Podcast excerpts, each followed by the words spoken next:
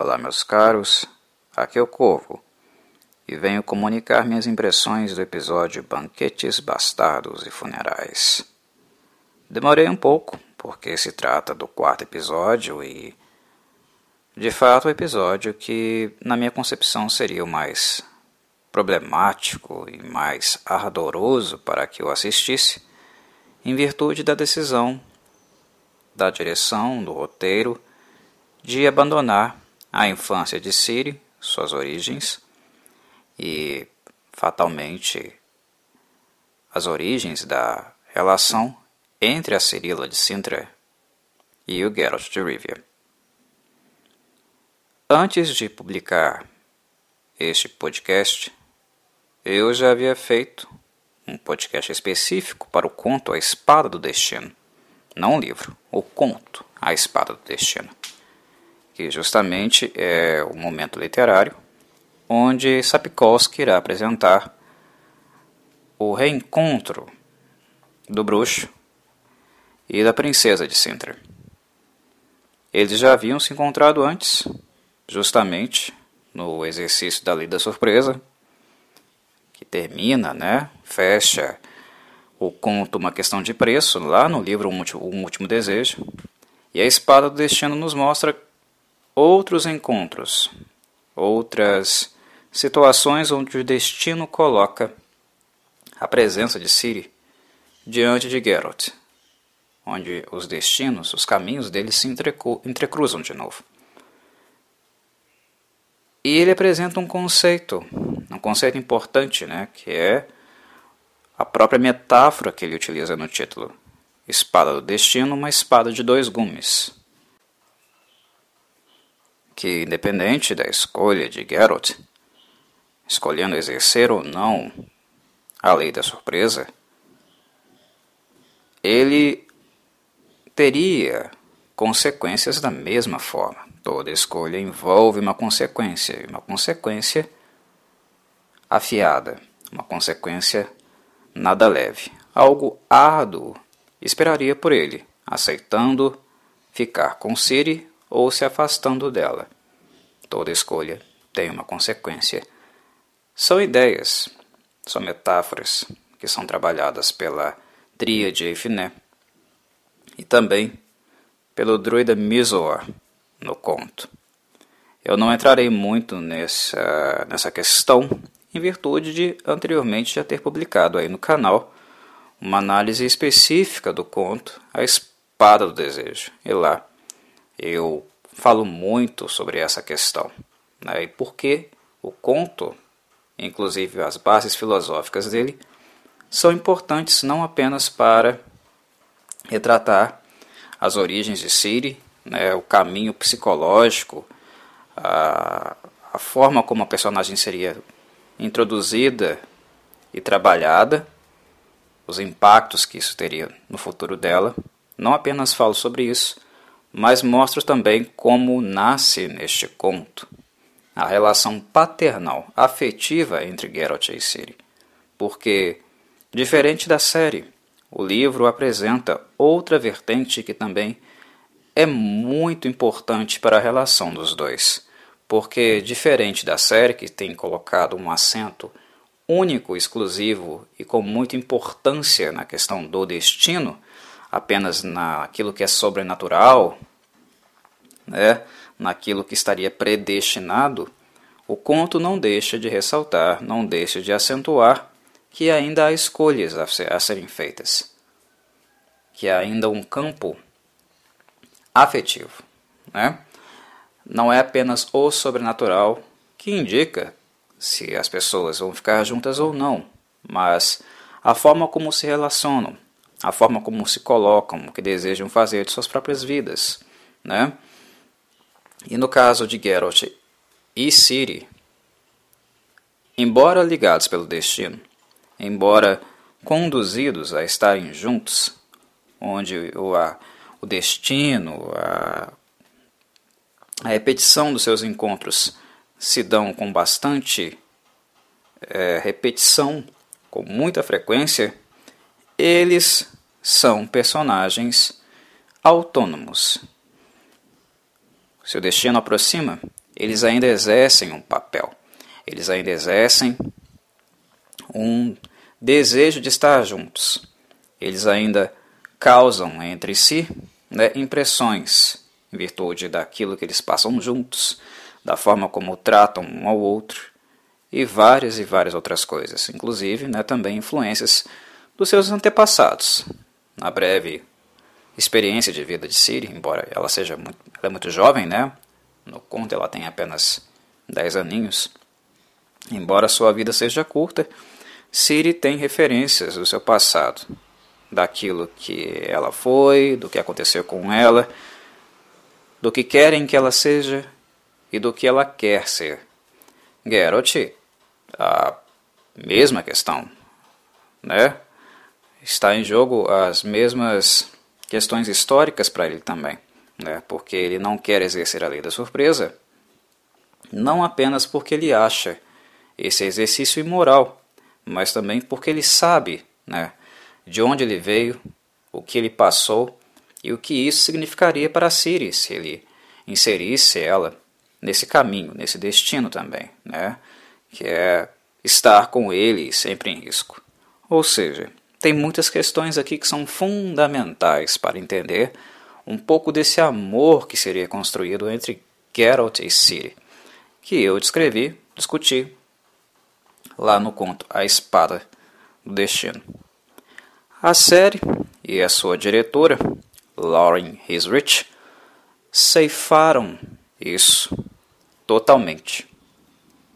Essa base, esse, esse alicerce da relação entre Geralt e Ciri. E era algo que nós já sabíamos que ela faria, bem antes da série iniciar, mas mesmo sabendo, é diferente quando nós sabemos que que ele irá fazer e quando devidamente nós vamos assistir o produto final. Diferente no sentido de que eu digo isso em sentido pejorativo, porque é muito pior você ver um texto e uma base, um alicerce da obra ser limada, ser destruída. É, é muito pior para quem é leitor, para quem percebe o quanto esse elemento é importante para tudo aquilo que virá em sequência. A série tem utilizado os livros como base, como um caminho para para ela. E nesse sentido, um leitor de The Witcher, um leitor de Sapkowski, consegue enxergar, ele consegue visualizar e enxergar o todo. O leitor de The Witcher consegue perceber em alguns momentos, em alguns pontos da obra, o que é de fato o mais importante, o que justifica algumas motivações e alguns acontecimentos que acontecem, no caso, em um futuro a médio ou longo prazo. A história está interligada e Sapkowski tem sempre o cuidado de embasar a sua história em alguma coisa, em uma informação prévia. As coisas não acontecem aleatoriamente, nem no campo fantástico, né, onde o elemento sobrenatural está, né, nós podemos citar aí o destino ou o próprio sangue antigo, né, como elementos dessa fantasia, como também naquele, naqueles elementos mais relacionais, né, mais dados da, da realidade, que são as relações, né, os sentimentos afetivos que os personagens desenvolvem uns com os outros, ou questões do campo político, né, como a invasão de Nilfgaard, né, a, a crise do capítulo, entre outras questões. Nós vemos esses dados, essas informações sendo apresentadas num contínuo. E a série, a série ela tem um acento na personagem de Cirila, e principalmente na personagem de Cirila enquanto, enquanto uh, alguém que se relaciona com os personagens que nós temos como personagens principais, partindo né, de uh, noções relacionamentos prévios que justificam o sentimento que ela sente para com eles. Tanto amigos quanto inimigos, ou até mesmo as escolhas que Siri terá durante a sua jornada, The Witch é sobre a Siri, só lembrando, os livros são sobre a Siri, não necessariamente a série será, né, principalmente com essas modificações terríveis que têm sido feitas. É algo que nós podemos colocar em dúvida. Mas no caso, os livros de The Witch, a obra The Witch é sobre Ciri. E a personagem ela precisa estar muito bem representada, ela precisa estar muito bem enriquecida e trabalhada na série para que isso se mantenha. E é algo que definitivamente ela não foi.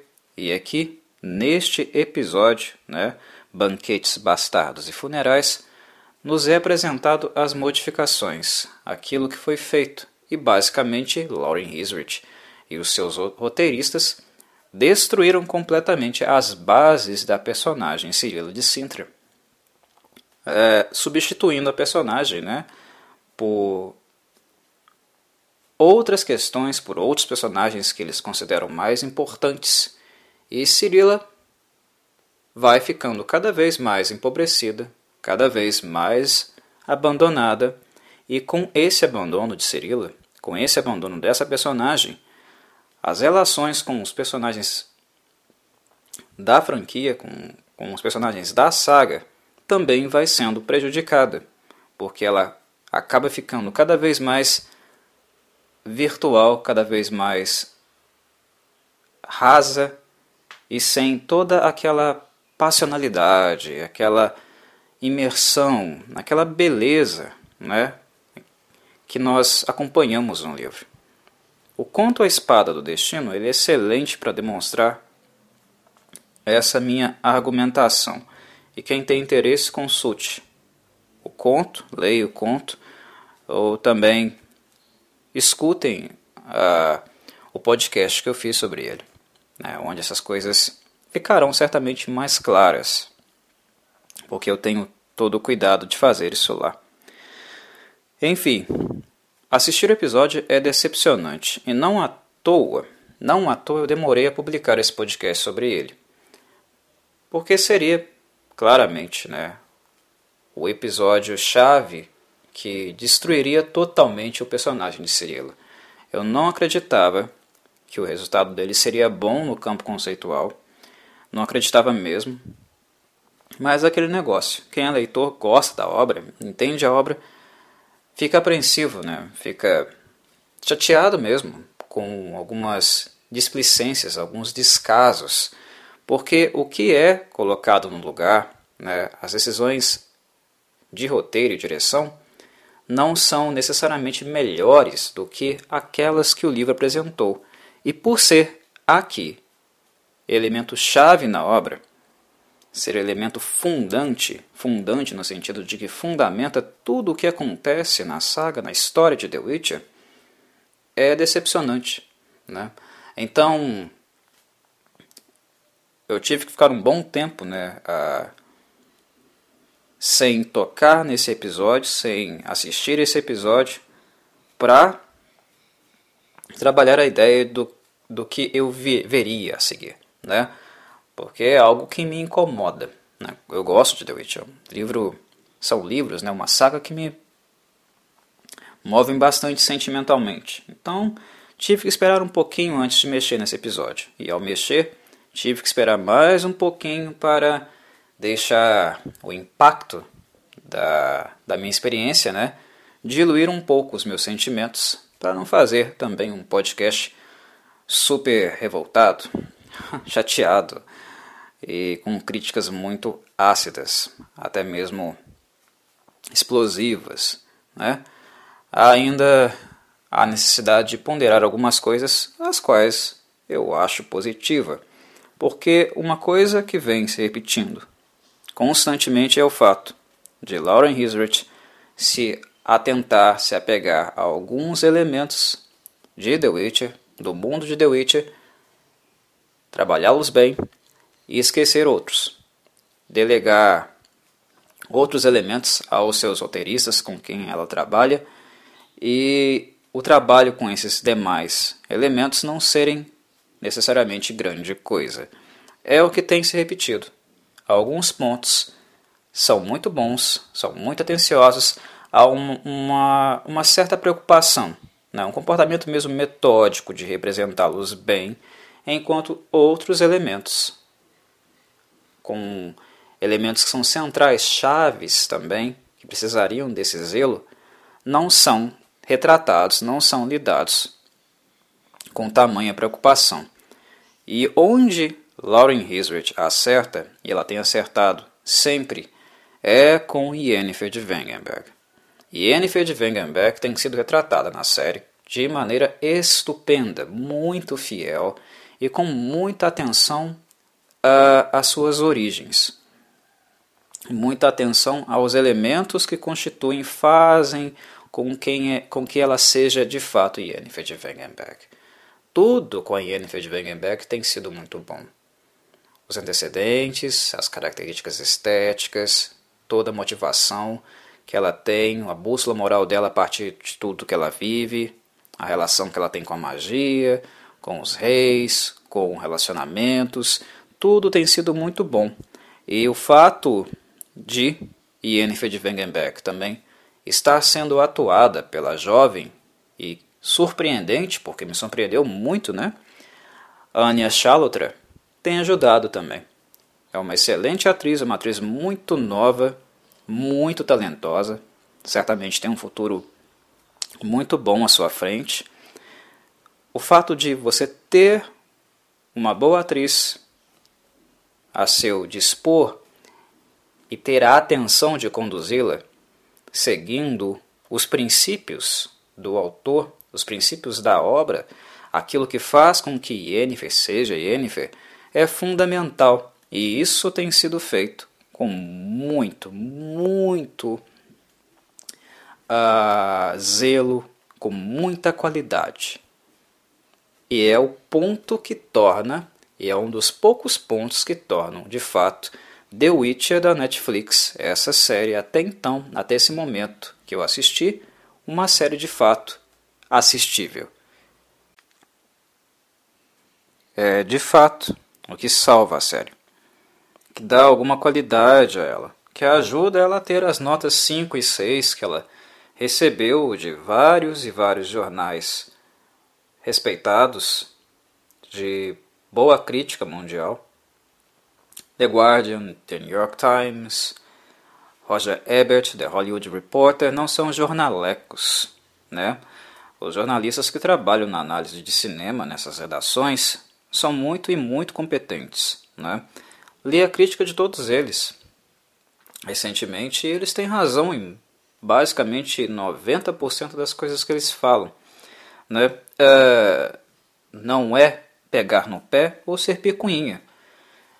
É apenas não ser um crítico cego ou um fã cego. Analisar a obra emotivamente, através das emoções que nós temos enquanto fãs, ou a expectativa que nós criamos, amor que nós temos por essa série. Simplesmente essa diferença, é ser profissional. Né? E o que tem sido forte em The Witcher para mim é apenas Yennefer de Wengenberg. O resto, na maior parte do tempo, em termos de história, desenvolvimento, de conceito, tem sido terra arrasada. Eu já havia falado que Lauren Hisrich filma muito bem. Ela filma muito bem mesmo. É, da, é um dos pontos é, mais fortes da diretora. Ela sabe filmar muito bem. E também o olhar dela em âmbito artístico. É claro que a série tem é, dire, diretores de arte, né? Não é tudo a cargo de Lauren. Mas a palavra final costuma ser do diretor executivo, né? do diretor executivo, do diretor também, né, da, da película em si, aquele quem filma. Uh, passa pelo crivo dela. E uma coisa que The Witcher, inegavelmente, inegavelmente, ele é forte, tem suas qualidades, é na forma como é filmado e na forma como a arte da, da obra tem sido apresentada. A fotografia é linda o tempo inteiro, o figurino é lindo o tempo inteiro, né? E inclusive a esgrima, mais uma vez, se mostra como um dos pontos mais fortes do episódio e da série, né? Ah, o instrutor de esgrima, de coreografia, é um sujeito fantástico, né? uh, o trabalho dele tem apenas melhorado com o tempo. É o mesmo coreógrafo né, que trabalhou em Game of Thrones, né, inclusive fez lá o Night King. O sujeito tem uma competência extrema para a esgrima. Eu acho que a esgrima de The Witcher está inclusive melhor que de Game of Thrones, muito em virtude não apenas do trabalho dele, que é excelente, mas também como o trabalho dele, aquilo que ele trabalhou com os atores e atrizes, como isso é filmado. Não basta apenas uh, esgrimar com excelência. Filmar, o jeito que você filma a esgrima, também faz muita diferença. E aqui que está a mão, né? O aporte aí da Lauren Hisrich. São pontos positivos, mas como leitor, como alguém que preza pela obra, uh, o mínimo que se espera é, de, é uma obra, né, uma série que adapte bem a obra literária. Adaptar significa modificar, mas quando você abre mão de elementos chaves, básicos, né, estruturais, conceituais de uma obra, você a mutila. E o que eu vi em Banquetes Bastardos e Funerais foi uma mutilação, uma atrocidade com elementos, para mim, dos mais importantes, fundamentais, fundantes de tudo que virá. Infelizmente foi realmente desolador assistir o episódio. Banquetes bastardos e funerais. Sem mais delongas, como introdução, eu creio que já falei até demais. Uh, tento agora justificar algumas das minhas posições, algumas das minhas falas, apresentando basicamente o que de fato acontece uh, durante o episódio e por que essas coisas são graves. Né? Nós vemos a Cirila ser introduzida a Brocklon através de suspiros, né? No primeiro contato que ela tem com a Efné, a Efné uh, menciona que ela foi chamada pela floresta, né? E no, logo no início do episódio nós vemos a Siri como se ela estivesse, estivesse em um transe, né? Como se fosse uma influência mágica que ela estava recebendo da floresta, né? Pelo que a Efné diz um pouco mais adiante um transe hipnótico, né? E é uma coisa assim risível. Porque risível por quê? Né? É um pouco ridícula por quê? Porque Brooklyn, meus caros, é uma floresta com os pés uh, mais possivelmente em, digamos, um campo de guerra, né? É uma floresta, não é uma terra devastada, na verdade, é um, um dos últimos sítios né, onde a floresta é realmente virgem, uma floresta que realmente condiz né, com os princípios do mundo, né, onde ela não foi ainda tocada pela ação humana.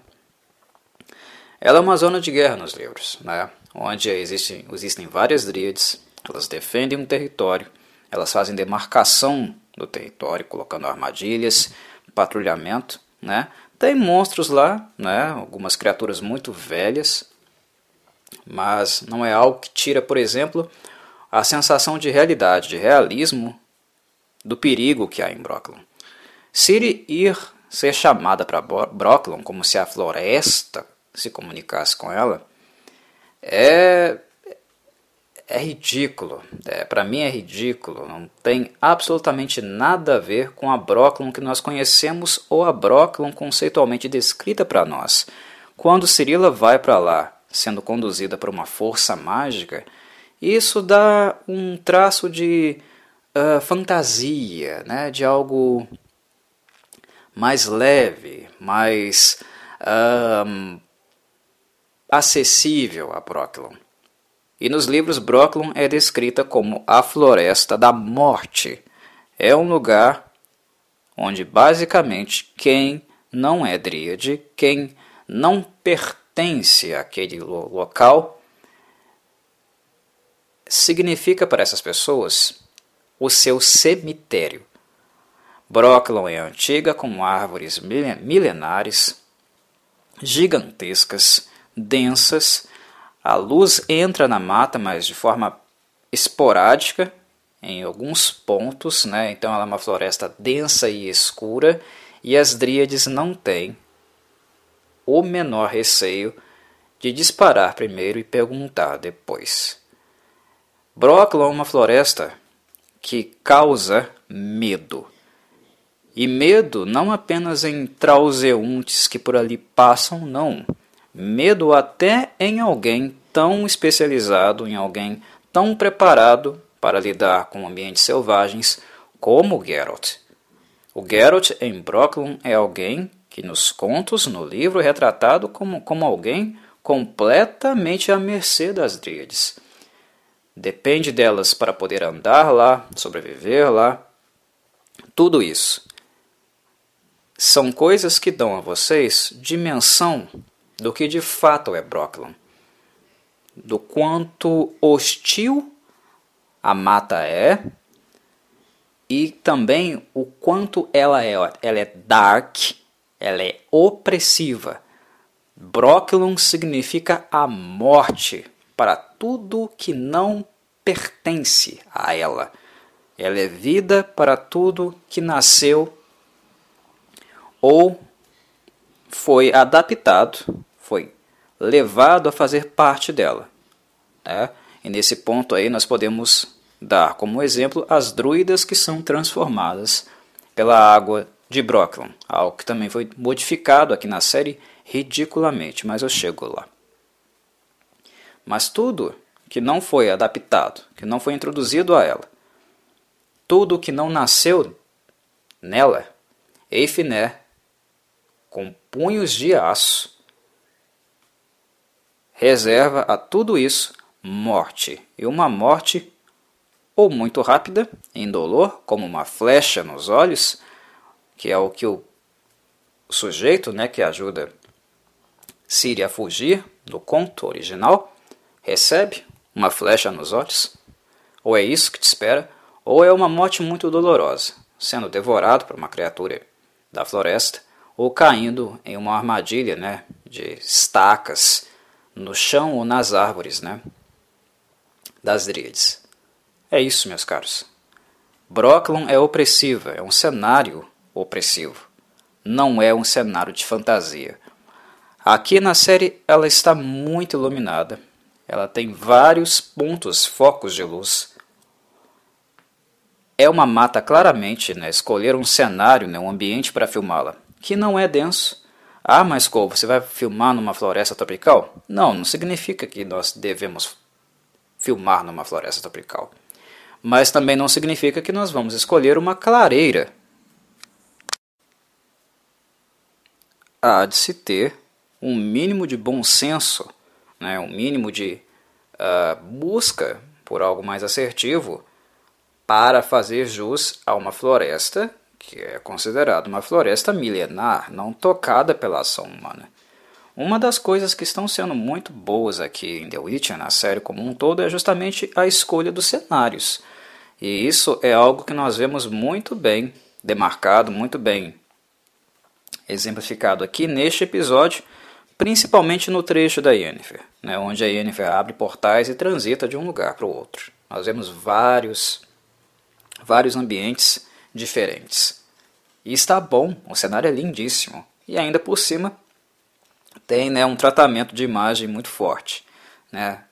Nós vemos o CGI comendo solto aqui, né? tratamento da imagem muito, às vezes até um pouco exagerado em alguns pontos, né? para criar essa sensação de cenário fantástico.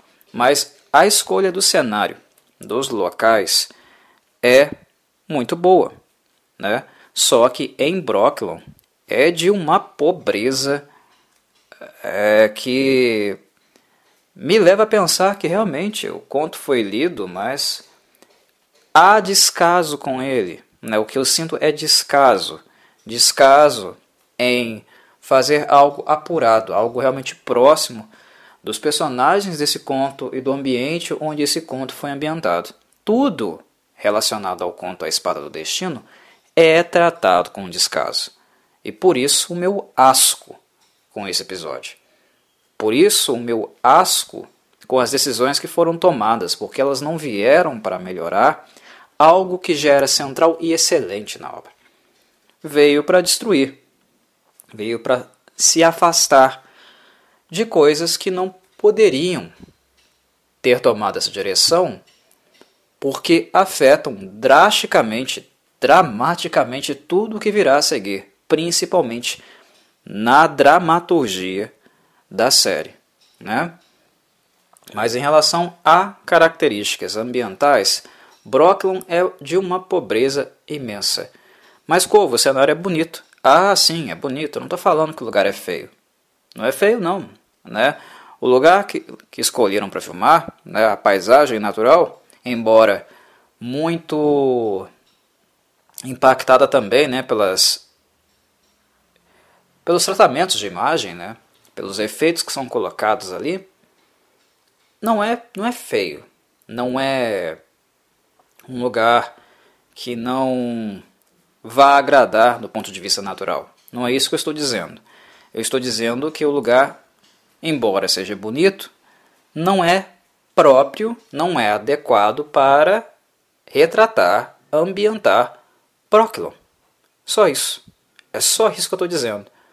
Não estou dizendo que teria que ser uma floresta tropical. Não estou dizendo que teria que ser, que ser uma floresta realmente milenar. Mas existem opções na Europa, na América do Sul, em vários lugares para fazê-lo. Fazer alguma coisa melhor do que isso, né? E não foi feito. É essa né, é a questão. E essa aqui, né, esse ponto é o que de fato eu critico, né? Tudo que é relacionado ao conto A Espada do Destino foi tratado com extremo, extremo descaso. Não é pouco não, é muito. Inclusive ambientação, inclusive cenário, né? Tacaram pro foda-se. E para mim esse é o problema, porque é um dos melhores contos dos, do princípio da saga e um dos mais fundantes para tudo que vai acontecer mais adiante. Um dos pequenos cuidados que é tomado em relação a manter algumas coisas realmente características de Brocklon e do conto é o fato das dríades né, terem um, dialeto próprio. Elas falam um idioma próprio das dríades. Muita coisa é, tem sido utilizada em The Witcher no campo da linguagem. A distinção entre as línguas, né, arcana das dríades, não é feita, não é explanada, mas uh, isso não é de fato um problema. Né? Ninguém fala essas línguas, né? elas não são línguas reais, elas não são línguas que existem, né? elas são próprias deste mundo de fantasia. E nesse sentido não há a necessidade de que haja em nós qualquer vestígio de identificação de um dialeto, de um dialeto e outro, né? uma diferenciação entre eles. Isso não é necessário, é pedir demais. Mas o fato deles estarem sendo retratados, o fato deles estarem sendo identificados e mostrados é um ponto forte, né? porque Brocklon acaba sendo demonstrada né, em pontos, características que ajudam a criar em nós a noção de que é uma floresta de fato muito antiga. E o dialeto é uma dessas formas, né? O fato de apenas as dríades saberem falar o dialeto de Brocklon não é algo que nós podemos dizer, ah, porque lá só existem dríades e por isso só elas sabem falar. Não. É o fato que nos mostra uma tradição muito antiga, né? uh, uma, língua, uma língua muito antiga, em virtude das dríades em si serem muito antigas. Né? Em virtude daquele local ali também ser um local muito antigo. Dá a nós uma sensação de antiguidade. Isso a série não consegue fazer bem. Ela, ela coloca as dríades apenas falando no seu dialeto em alguns momentos, né? a Siri não entende, mas a, a série não conduz as cenas, os acontecimentos, para criar em nós né, a sensação de que o dialeto é um dialeto das dríades e único porque o local é muito antigo, porque é um local preservado e que preserva também as suas tradições. Não, a série não cria para nós em nenhum momento essa sensação e não nos dá essa explicação e não exibe para nós coisas desse tipo. Isso que faz, e quem faz, né, é o Sapkowski. No seu conto A Espada do Destino. Lá isso é feito, aqui não. Mas o fato de, pelo menos, no mínimo, né, manter o dialeto de Brocklon foi um acerto, né, um dos poucos que nós podemos apontar em Brocklon de maneira em geral. Algo completamente oposto a isso, né, e que eu posso criticar à vontade, é justamente a forma como as dríades foram retratadas. E aí eu posso criticar muito e com peso, realmente com, com uma marreta, se eu quiser. Porque o que eu tenho falado é que, artisticamente, a série tem sido muito boa. A série tem sido atenciosa.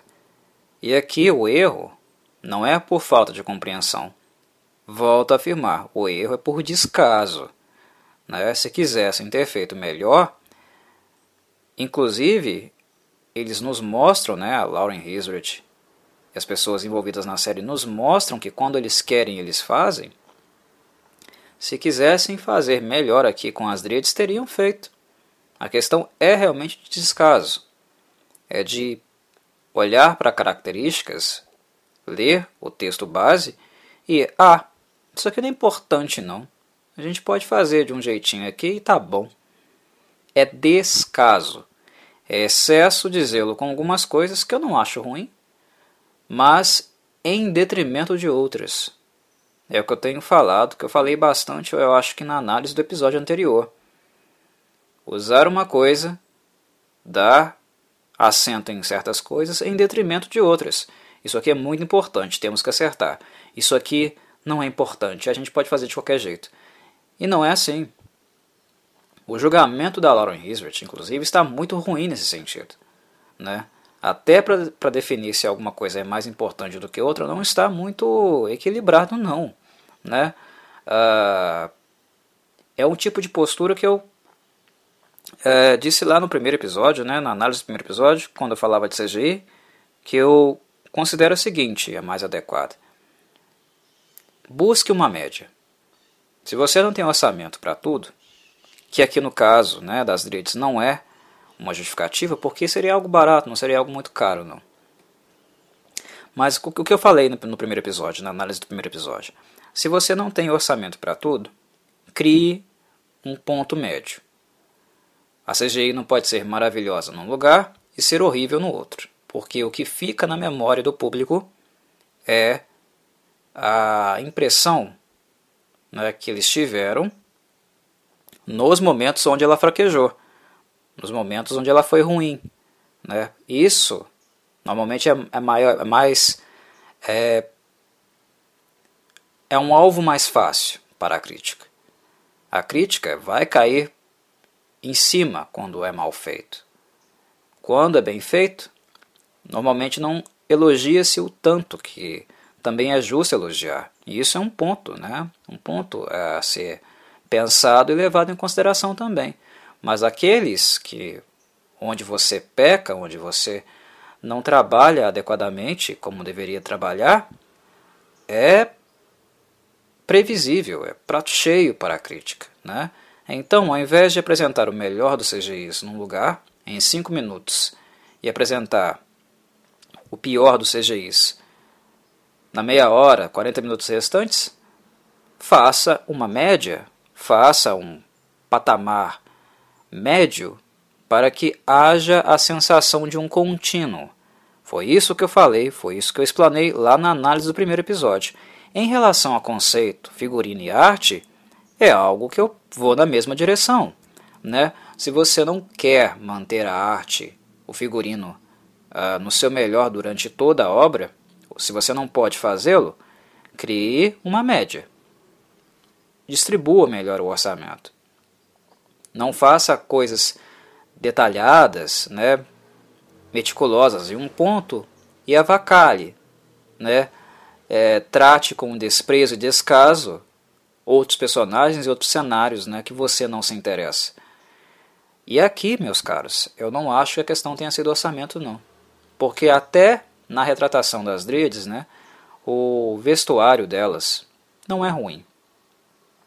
Ele não demanda tanto quanto uh, de outros personagens, né?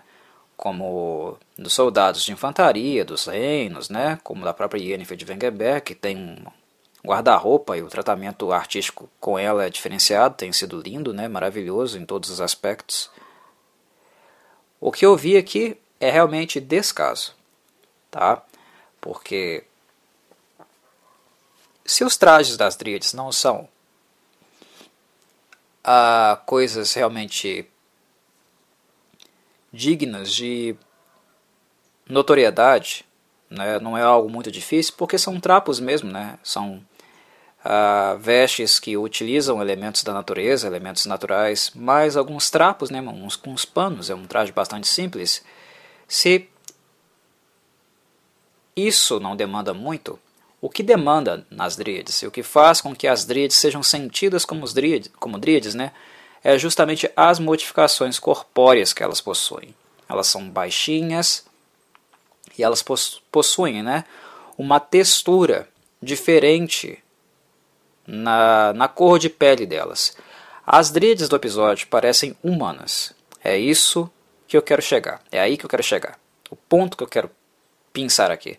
Elas parecem humanas, meus caros. Elas são retratadas como humanas, como uma tribo da selva. As Dríades são uma tribo? São. O comportamento tribal é, mas não é de uma cultura humana. É diferente. É de uma cultura muito mais anterior, muito mais antiga do que os humanos, com costumes completamente diferentes e também com uma personalidade, uma forma de se, de se colocar, portar comportamentalmente, né? O comportamento delas é muito diferente dos humanos. É que elas parecem muito humanizadas, elas parecem humanos de fato, não apenas na aparência, como também no comportamento. Então, os tons de verde da pele, né, que foi transformada lá pela água de Brocklon, inclusive para aquelas que não são puras, né? Tom de oliva, é, a coloração de pele, cabelo, olhos uh, e o comportamento, a maneira como você atua, o jeito de ser de Madrid, né, está completamente inadequado. Parecem que são jovens vestidas né, de, sei lá, índias, né, uma tribo no meio do mato. E isso não são as dríades, elas não se parecem como humanas, embora várias delas vieram de, né, da, dos humanos, foram transformadas, mesmo assim elas não se parecem, há modificações corpóreas e no tom de pele e cabelo que afastam elas dessa percepção né, de que elas sejam humanas, e também o comportamento é um comportamento mais fechado. Alguns conceitos que os humanos possuem, de gratidão, por exemplo, é algo que fica muito claro nos livros, as dríades não apresentam. Né? Elas têm uma maneira de se portar, né? uma expressão psicológica completamente da diferente da expressão humana. E isso fica muito demarcado, muito mais forte, inclusive na sua principal líder, que é Efné. E Efné aqui é aparenta né, ser uma humana, líder de uma tribuzinha no meio da selva. Então são aspectos que me causam muito, muito asco. Não pela forma como foi retratada, mas pela postura utilizada nessa retratação, que é uma postura de descaso, é uma postura de falta de asseio, que é uma coisa que nós não estamos cobrando, eu não estou cobrando, onde uma obra ou as pessoas envolvidas nela não têm essa característica para oferecer. Ela não é um lugar que não há dinheiro para ser investido. Na verdade, essas pessoas já mostraram que conseguem fazer isso quando querem, quando têm boa vontade e que há dinheiro para poder fazer. E é por isso que a crítica aqui é válida. Nós não estamos falando de uma obra independente, barata, né, ou que as pessoas envolvidas não sejam profissionais capazes de fazer isso. Muito pelo contrário, elas têm mostrado isso em outros momentos, em outros acentos que a série possui, né, em outros ramos da série, dos episódios. Então, é descaso mesmo. Não é, não, é, não existe outra possibilidade aqui, ao meu, no meu entender, de fazer uma leitura diferente, diferente de Brocklin ou das Dríades nesse sentido. É descaso. Isso é menos importante, então é algo que nós devemos nos preocupar menos. Possivelmente é o que passou pela cabeça da Lauren Wisbert. Né, aqui. O que é um sacrilégio. É um sacrilégio um conto uh, como A Espada do Destino. Já não bastasse Siri não ter um background, né, não ser uma criança, não estar fugindo de um casamento arranjado, porque é o que acontece lá em Espada do Destino, né? Ela foge para Brooklyn do Christrin, né, do príncipe lá de Verden, que querem casar ela com ele. Ela quer, ela não quer casar, né? Ela não quer ser um apetrecho, um objeto da monarquia para ser usado como eles bem entendem, né? Ela quer escrever o seu próprio destino. É uma motivação muito mais forte, muito mais interessante inclusive do que uma Siri no meio do nada, né, andando a, aleatoriamente, sendo chamada pela floresta, ouvindo os sussurros da mata. Coisa ridícula. Né? Olha, olha o nível de uma informação, o nível de uma motivação, que é a motivação dos livros, e a motivação, a explicação da série. São substituições pacatas, triviais, banais, a floresta, o sussurro da floresta. Isso é ideia, honestamente, ideia de criança de 5 anos. Criança de 5 anos que está lendo fábula, né? fabulando com alguns continhos, né? criando a sua própria historinha. Isso não é coisa de adulto, né? de alguém realmente capaz de criar motivações dentro de uma narrativa. É patético. Né? O Sapkowski é tão bom com o seu texto, né? ele é tão criativo e ele dá uma dimensão de realidade para o seu texto, embora fantástico ele seja. Aí vem uma sujeita com algum, algum, alguns amiguinhos roteiristas, né, o seu clubinho, e coloca uma, uma motivação completamente infantil no lugar. Isso é desalentador é ridículo. É, é prestar-se ao ridículo, é brincar, né, é zombar da cara de quem leu a obra, né, preza e zela por ela. É, é, é ridículo, eu não tenho outra palavra para utilizar aqui. Né? E a coisa continuaria, né? principalmente quando o contato de Siri será feito, né? haverá uma, um contato entre ela e Efiné sem a presença do Geralt que é uma coisa que quebra também completamente né, toda lógica desse ponto né, da narrativa, de Brocklon como um todo. Fica uma colcha de retalhos com retalhos novos que não deveriam estar lá, muito mais toscos, né, é, inadequados do que apresent, aqueles apresentados né, na estrutura da história original. É desalentador, é muito ruim mesmo, muito ruim mesmo, fraquíssimo, para dizer o mínimo. Algo que também já é notório na série é o fato da introdução de alguns personagens que não fazem parte dos contos originais daquele contexto original serem uma forma também de uh, desencadear algumas alterações nos contos originais. E às vezes tal inserção pode ser interessante de fato. Eu não sou totalmente contra isso.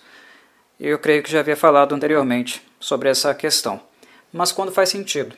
Quando faz sentido, quando há contexto, tudo bem, não é um problema é, inserir um personagem que não faz parte do contexto original da história, mas que ali, naquele contexto, poderia funcionar.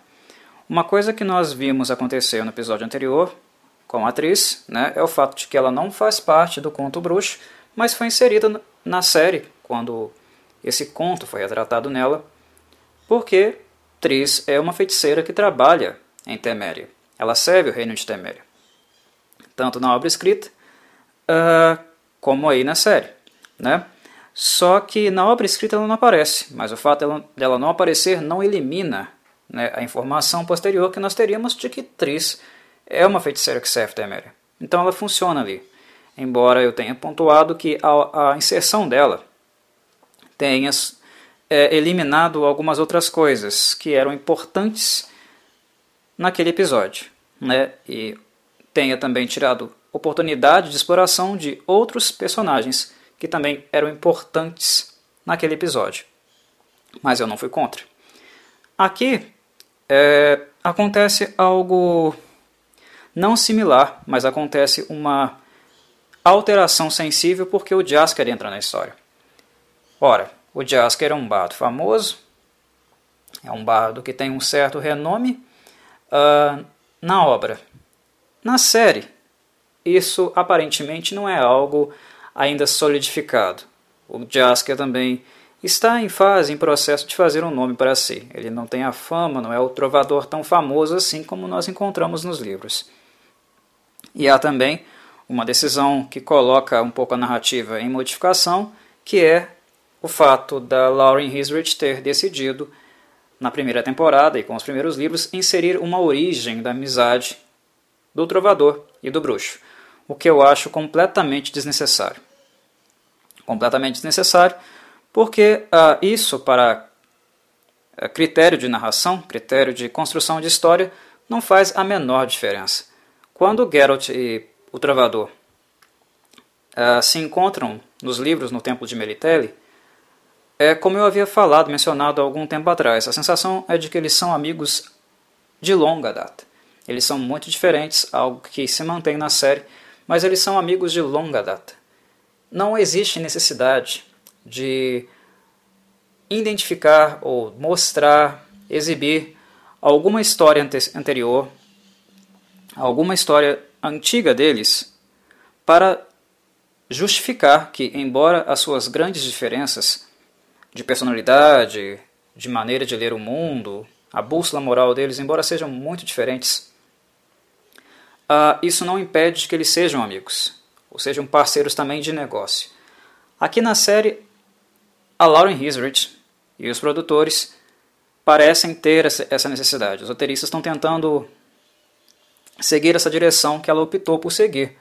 E, nesse sentido, fazer com que o trovador siga o bardo, né? Uh, trovador siga o bruxo, perdão, para de fato aí construir a sua narrativa própria do seu trabalho, né? as suas poesias, as suas histórias e blá blá blá. Aqui, em uma questão de preço, o bruxo e o bardo já são apresentados como parceiros há um tempo talvez considerável, né? porque o Jasker clama, ele afirma que o bruxo agora é famoso por causa dele, né? e vem com um papinho mole depois do Geralt ter chegado de uma caçada, né?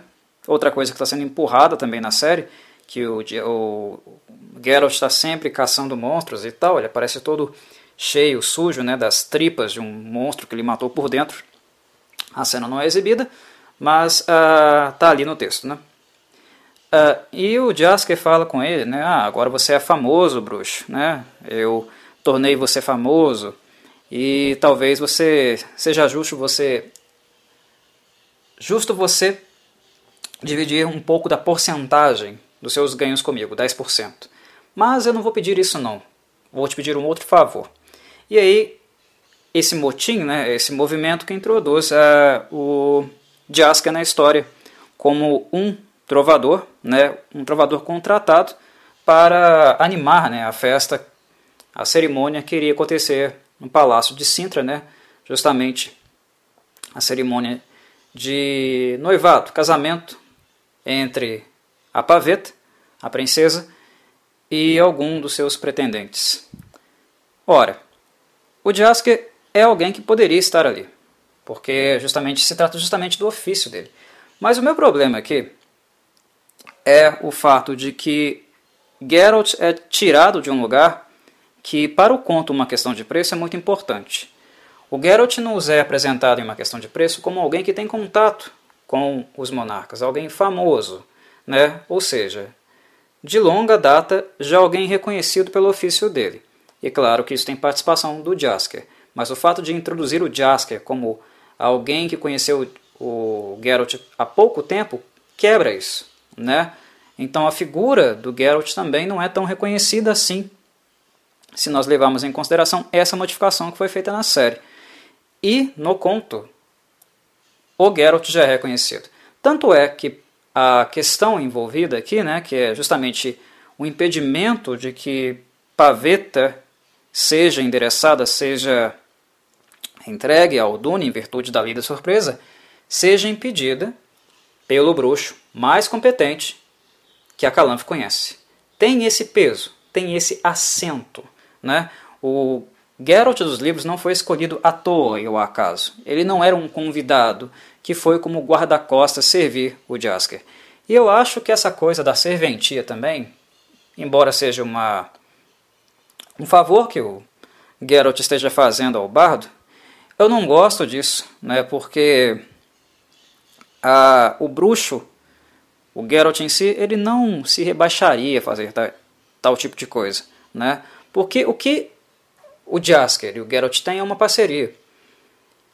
O Geralt tem companhia com o Jasker, na medida que ele o segue nos seus trabalhos, né, nos seus contratos. O Jasker tem bastante material para as suas narrações, as suas baladas e poesias, né, vários épicos para narrar, endeusar e acrescentar, como ele sempre faz. E, de certo modo, os dois saem ganhando por causa disso, porque o Geralt também fica famoso. Então é uma troca, né? É, é uma troca, sempre uma troca. Os dois ganham no final das contas. E as coisas que eles passam juntos acaba reafirmando, reforçando, né? Tornando mais forte a sua amizade. Uh, fazer favores, ou quebrar o galho, ou se colocar numa figura subalterna ao Jasker é, é estranho. É uma coisa que não soa bem para mim, né? Porque o bruxo, o Geralt e qualquer outro bruxo não é subalterno de absolutamente ninguém. Ele tem um contrato, ele cumpre um contrato, mas uh, em tese ele é alguém livre, ele não é preso, né? A troca de favores, ele não é preso a nada nesse sentido. E o contato de Jasker com o Geralt tem essa característica. Os dois querem estar um com o outro porque eles querem, né? Não é algo necessariamente desprazeroso. E lidar com a figura do Jasker, que é um fanfarrão, né? Ah, um babacão na maior parte do tempo, né? Ah, alguém despojado e até mesmo irritante, né? E eu falo essas coisas por, como elogio, tá? Elogio a atuação do Joey Bate até aqui. Ele tem feito um excelente Jasker, porque o Jasker é realmente uh, enjoado. Né? O Jasker ele é muito fanfarrão, é inconsequente, né? folgado, uh, mete o nariz onde ninguém o chama para meter, né? Uh, coisas do tipo. Né? Não tem papas na língua. É um bardo mesmo, um, um típico trovador. E o Joe Bater tem feito ele de forma suficientemente boa, né, para que eu fique incomodado com o Jasker em, em alguns momentos. Isso é sinal de boa atuação, né, porque o Jasker realmente, às vezes, ele enche muito o raio do saco. Mas uh, o bruxo, né, ele conhece o Jasker, né, ele manda o Jasker calar, calar a boca o tempo inteiro, nos livros também, né, ele tolera o Jasker, mas ele gosta dele. Aqui a situação como ela está no princípio, ela está no início, é um pouco estranho ainda. Né? Não há realmente um vínculo ainda afetivo entre os dois. E quando falo de vínculo, afetivo, estou falando de amizade mesmo. Né? Amizade que os dois desenvolveram, criaram e ampliaram com o tempo. Né? Eles são muito, realmente muito amigos. Mas ainda nós não vemos, não sentimos essa sensação de laço entre os dois que o fato de nós não termos um antecedente né, nos livros nos dava. Ah, eles são amigos de longa data, né, se respeitam muito, prezam um pelo outro, mas uh, essa sensação de longa data sem mostrar nos dá uma sensação de profundidade, né, de coisas as quais não conhecemos que aproximam Jasker e o Geralt um do outro. Aqui eles são estranhos ainda, né? companheiros muito recentes, e isso é estranho. Né? Eu não tenho gostado disso. E uma coisa que eu também acho uh, bastante absurda para alterar na questão de preço é que a Calanf, como eu falei, ela escolhe o Geralt porque ele é um dos melhores ou o melhor que ela conhece para matar monstros. Dune, na cabeça dela, no, no conceito da Calanf, é um monstro. Né? Então ela não estava para brincadeira. Né? Ela não estava é, contando com a sorte. Ela queria realmente eliminar o Dune, de qualquer forma. E ela contrata o Geralt. Né? O Geralt vai a Sintra sem exatamente saber o que ele vai fazer. Ele tem um trabalho a fazer, isso ele é informado, né? mas não é dito para ele no conto uma questão de preço o que exatamente ele vai fazer. Mas Calanf tinha tudo planejado. Né?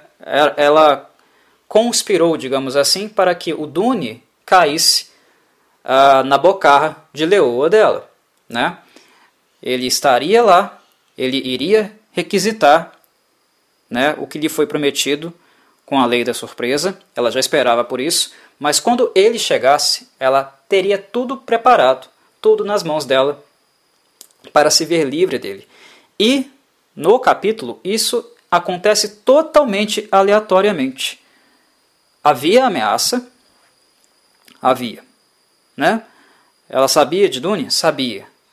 Mas a preparação, né, o aspecto que revela Calanfe como alguém, uma governanta totalmente metódica, fria, é totalmente retirado daqui. Calanfe planejou que o Geralt fosse servi-la, né? não deu grandes é, aberturas para ele, no sentido de que no momento que ele, que ele estava lá, ele estava ao serviço dela e não respeitá-la, não seguir os, os ditames dela, o colocaria em maus lençóis. Né? Ela contratou o melhor e o submeteu ao seu serviço. Ela planejou que Dune, que quando Dune aparecesse, ao badalar das 12 horas, né, da meia-noite, uh, ele retiraria o elmo, né, porque ela sabia da maldição, mas ela planejou para que o relógio fosse tocado um pouco mais cedo, para que o Dune tirasse o elmo e revelasse né, a sua faceta monstruosa, né, as suas deformações. E ela o fez pensando justamente que, ao revelar a sua monstruosidade, o público né, envolvido, inclusive os pretendentes de Paveta, iriam abrir mão de um aspecto cultural que é o respeito, a crença e o medo né, que a lei da surpresa, né, as crendices que esse povo tem, uh, no momento que eles vissem Dune, eles iriam julgá-lo como um monstro e não uh, se comprometeriam necessariamente a fazer com que ele realmente conseguisse o que ele queria em virtude dessa tradição. Né? O preconceito com o monstro seria maior do que o apego com a tradição. Era essa a aposta da Calanfe. Né? Os homens são apegados à tradição, mas é uma tradição que diz respeito aos homens, não aos monstros. Os monstros são alvo de desprezo, né? alvo de nojo. Tá vendo? Tudo isso é relatado no livro. Tudo isso é relatado e trabalhado no conto. E nada aqui segue esse, esse caminho. É tudo aleatório. Geralt chega uh, no banquete aleatoriamente. Ela convida-o para servir, né, para dar cabo do monstro aleatoriamente, já sabendo que ele iria lá, mas aleatoriamente. A Calanfe de uma questão de preço é muito apresentada de uma maneira muito mais fria, muito mais metódica. É uma governanta que não joga damas, joga xadrez, como eu costumo dizer. Né? Ela calcula seus passos. Ela tinha tudo preparado para que Dune não saísse dali vivo. E no capítulo isso é porcamente apresentado, né, cheio de momentos de aleatoriedade. Né? Uh, basicamente, é o que eu vejo acontecendo aqui. Em relação a os personagens que dizem respeito ao a, a ilha de Skellige, né? a região de Skellige, eu já havia falado no primeiro episódio que eles estavam sendo retratados de uma maneira grosseira, na série. E é irônico porque quando eu falo grosseiro, eu faço menção à grosseria no sentido de que está a adaptação, a representação não está uh, fiel, minimamente respeitosa com o que eles de fato são. Porque se fosse, os personagens de Skelliger seriam realmente criaturas grosseiras, mas aqui eles parecem membros da nobreza, né? Uh, suntuosos, super limpos, barba feita, aparada. Skelliga é uma ilha de pessoas que tem uma tradição um pouco mais bárbara, como eu já havia mencionado lá na análise do primeiro episódio. Né? Eles têm um, um paralelo, né? Uh, lembram um pouco, por exemplo, os, o típico ser viking, né? Uh, uh, um ser mais bárbaro, né? que tem na sua cultura a guerra como uma, um dos nortes, né? a guerra, a bravura, né? o fato de ter que se provar com atos de bravura, uma coisa muito grande, muito forte na cultura deles. Né? Usam chifres, né? as suas armaduras não são tão suntuosas assim, as armas são pesadas, né? exóticas, né? a cultura é uma cultura totalmente patriarcalista, muito mais do que nos outros reinos, nos outros reinos também, também são, né? mas na cultura deles é ainda mais patriarcalista do que nos demais. Mas as mulheres também ocupam um lugar na guerra, não é uma exceção, né, como a Calanfey, por exemplo. Ela é apresentada como uma governante que vai à guerra, mas na tradição de em Skellige não é uma exceção, né?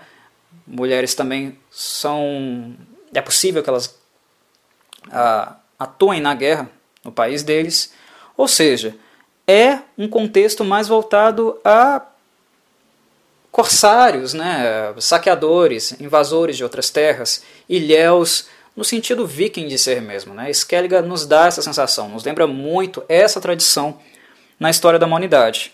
Talvez tenha sido exatamente ela que inspirou o Sapkowski né, a trabalhar com a ideia de Skellige e seus habitantes. E eu havia dito na análise do primeiro episódio que possivelmente o Eist Twisert e o Misawa que estavam sendo apresentados para nós no primeiro episódio, talvez eles estavam todo boni todos bonitinhos daquele jeito por causa do fato da cronologia estar um pouco avançada. Né? A cronologia naquele ponto já dava uh, o, o Aiste com a Calanfe como casados. O Mizo já servia há muito tempo em Sintra. Né? O que nós vemos nesse episódio é um momento anterior ao que foi mostrado no primeiro episódio. Né? Então, no primeiro episódio, quando eu vi, eu achei, ah, pode ser que houve alterações, que eles foram aculturados né, em virtude do contato extremo com esse reino cheio de pompas, né, ah, sem ah, o devido, a devida, devida truculência que é típica né, da cultura de Skellige. Então eu imaginei, ah, pode ser que seja isso. Mas não. Ah, o primeiro episódio os retrata justamente como eles são, e é algo muito distante, muito distante do que de fato os personagens, né, as figuras centrais de Skellige são heróicas, bárbaras, né, truculentas, né, os tais macho, macho alfas que precisam se reafirmar, se provar a todo momento. É muito diferente, muito diferente mesmo. Aqui é uma versão, sei lá, playboyzinho de um condomínio aí riquinho, uh, condomínio nobre. Né? Um Ice muito playboy é um Mizoa muito playboy, né? eles são patéticos, na minha opinião. Né? Ah, eles foram retratados nessa série de uma maneira patética, muito, mas muito distante do que eles realmente são. O Mizoa, por exemplo, para mim é, uma, é um absurdo. É um absurdo que fizeram com o Mizoa. O Mizoa é tão druida, tão druida, ah, que se nós pararmos para pensar, ele é aquele tipo típico de druida tão bitolado, tão bitolado, que uh, é igual a referência tolkiana que nós temos, por exemplo, de druidas. Tipo de fazer ninho na cabeça mesmo. De tão druida que ele é. Né? Uh, druidas mexem com feitiçaria? O que está em questão é a magia arcana? Sim. Embora as fontes né, de adquirir essa magia, de trabalhar a energia, sejam diferentes. Né? Mas a magia tem uma fonte única, que são os quatro elementos. Sim, mas como eles conseguem isso, o contato que eles têm com a, com a natureza e os princípios morais deles também são completamente diferentes daqueles dos feiticeiros do capítulo. É uma outra coisa totalmente diferente. E na forma de se vestir, na forma de falar, né, nos trejeitos, traços físicos, o Mizoó parece um feiticeiro do capítulo. Meu Deus! Né? E isso é ultrajante. Se todos os feiticeiros que são próximos do mundo da magia e dos ciclos druídicos forem representados dessa forma, uh, ah, para mim é algo descartável mencionar ou trabalhar com qualquer noção de druida, porque ela está a princípio morta. Ela não faz realmente muito sentido, né? E é uma constatação, né, algo que se tornou recorrente e que era necessário que eu falasse, né, pontuasse aqui novamente sobre isso. Trágico, horrível, horrendo. O que é mais ridículo na coisa toda é que quando Calanfe chega, ela chega no, né, no castelo, nas, nas festividades, né, com armadura toda suja, ela está vindo da guerra. Né. Uma coisa também que a, a série tem apresentado, forçado, é essa noção de que Nilfgaard está atacando há bastante tempo, é uma ameaça constante, que é também nos livros, não deixa de ser, né, embora não haja acento a essa ameaça no primeiro livro em O Último Desejo, que é onde o conto que está sendo adaptado nessas cenas, né, uma questão de preço, se localiza. Ali Nilfgaard não era ainda uma coisa a se preocupar, embora os, os conflitos sejam antigos, né? Mas ainda não era um assento. E aqui a Lauren Hisrich e os seus roteiristas colocam como assento. Desnecessariamente, mas colocam. Né? Então a Calanf chega no castelo lá toda trajada, suja de sangue, com armadura e tudo. A a Calanfe é retratada assim em uma questão de preço? Não. Mas a Calanfe é uma personagem que pode ser retratada dessa forma? Sim, porque ela é uma leoa.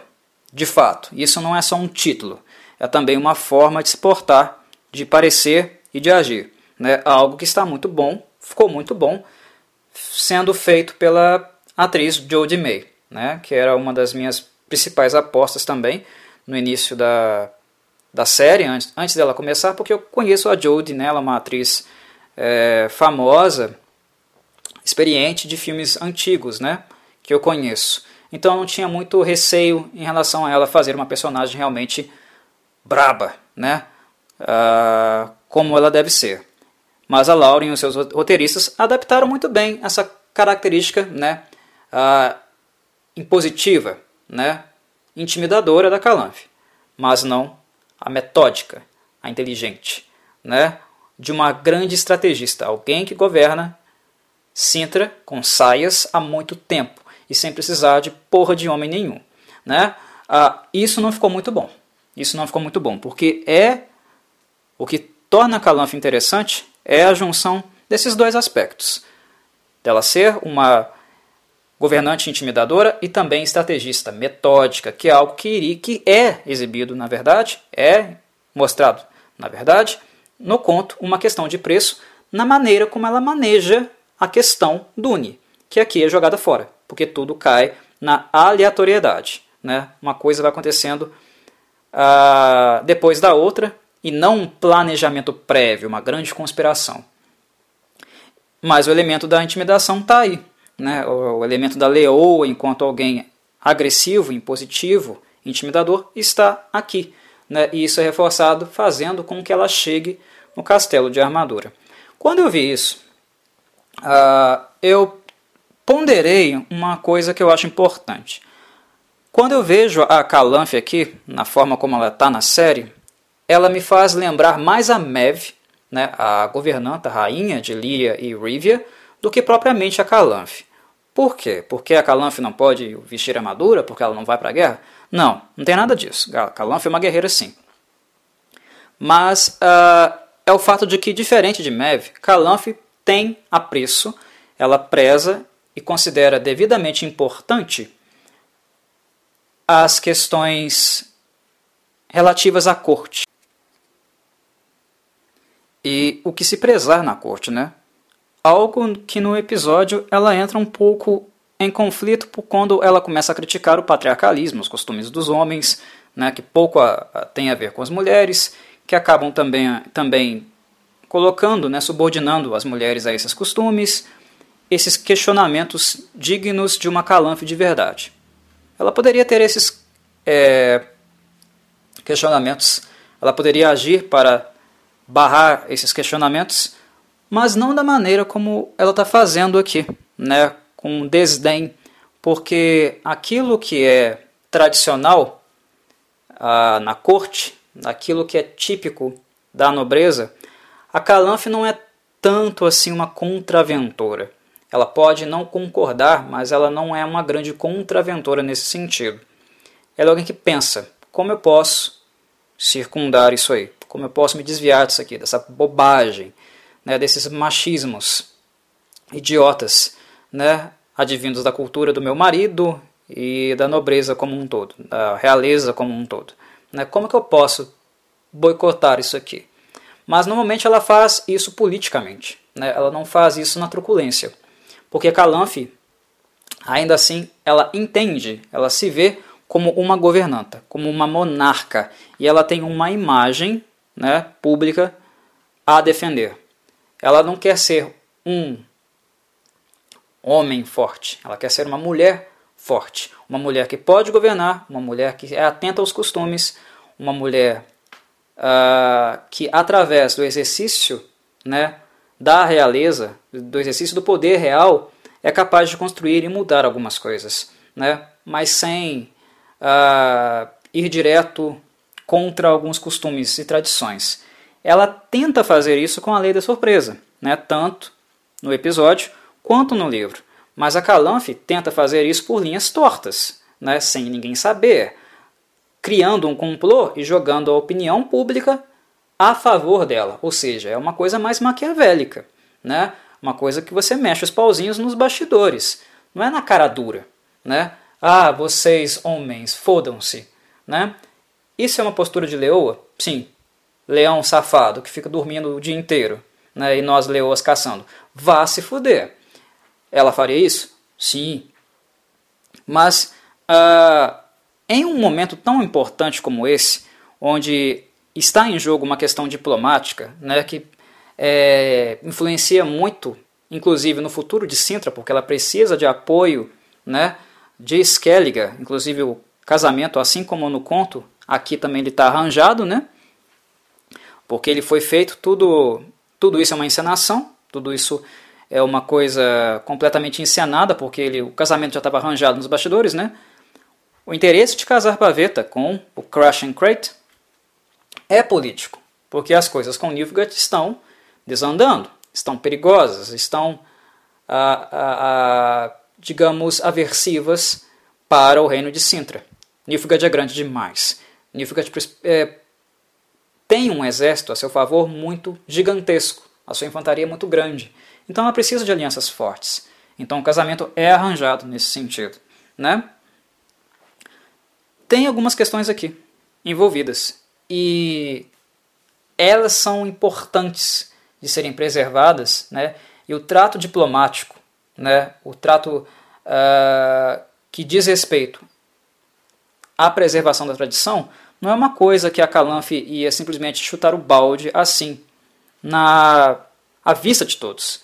Tanto é que ela faz, ou Sabikovsky organiza na sua escrita, uma conspiração para que naturalmente, entre aspas, né, porque na verdade é ela que está conduzindo os pauzinhos, naturalmente as pessoas ficassem a favor dela e contra a tradição. Né? Aqui não. Eu não quero, eu sou a rainha, eu parei a paveta, não vocês, e vocês que se danem. Não, a Calanfe não é assim não. Tá? Ela é mais inteligente do que isso. E é essa, é essa demonstração de inteligência que eu estava falando anteriormente, é muito intimidadora, mas cadê a inteligência? Que me fez detestar a representação né, da cerimônia aqui. Achar ela muito fraca mesmo. É um empobrecimento da personagem.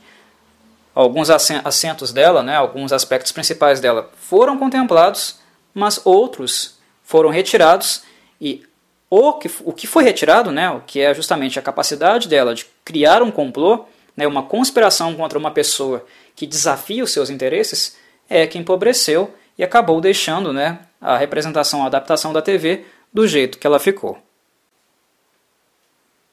Um outro aspecto que gera um empobrecimento gigantesco também da adaptação de TV em relação ao conto, uma questão de preço, é o fato do conceito filosófico que está no título, que inclusive envolve Calanf e Geralt, não ter sido trabalhado. Ele foi banalizado, ele virou uma nota de rodapé, ele virou uma simples frase jogado, jogada né, no meio da discussão, no meio do diálogo entre eles. Uma questão de preço tem esse nome porque o que está sendo trabalhado filosoficamente aqui é uma noção de que Calanf, enquanto monarca, tem de que todas as pessoas têm um preço. De que todas as pessoas, na medida que têm um preço, são corruptíveis. Para ela, todos são corruptos. Basta você forçar. Basta você descobrir qual é o preço dessa pessoa. Essa é uma questão filosófica. Ela é o conceito do conto. Uh, o título do conto tem esse nome, uma questão de preço, por causa disso. E isso não foi trabalhado, não foi explorado no episódio. A Calanf apenas conversa com o Geralt ali no cantinho, né, no momento que ele está sentado próximo dela, lá do trono. Ela só dá um bochicho ali com ele, né? Fala, ah, fala o seu preço aí, Geralt. Quanto que custa aí, meu amigo, para livrar de um caboclo aí para mim? Né? Hum, fala o seu preço aí. Né? Ele é alto, mas eu pago.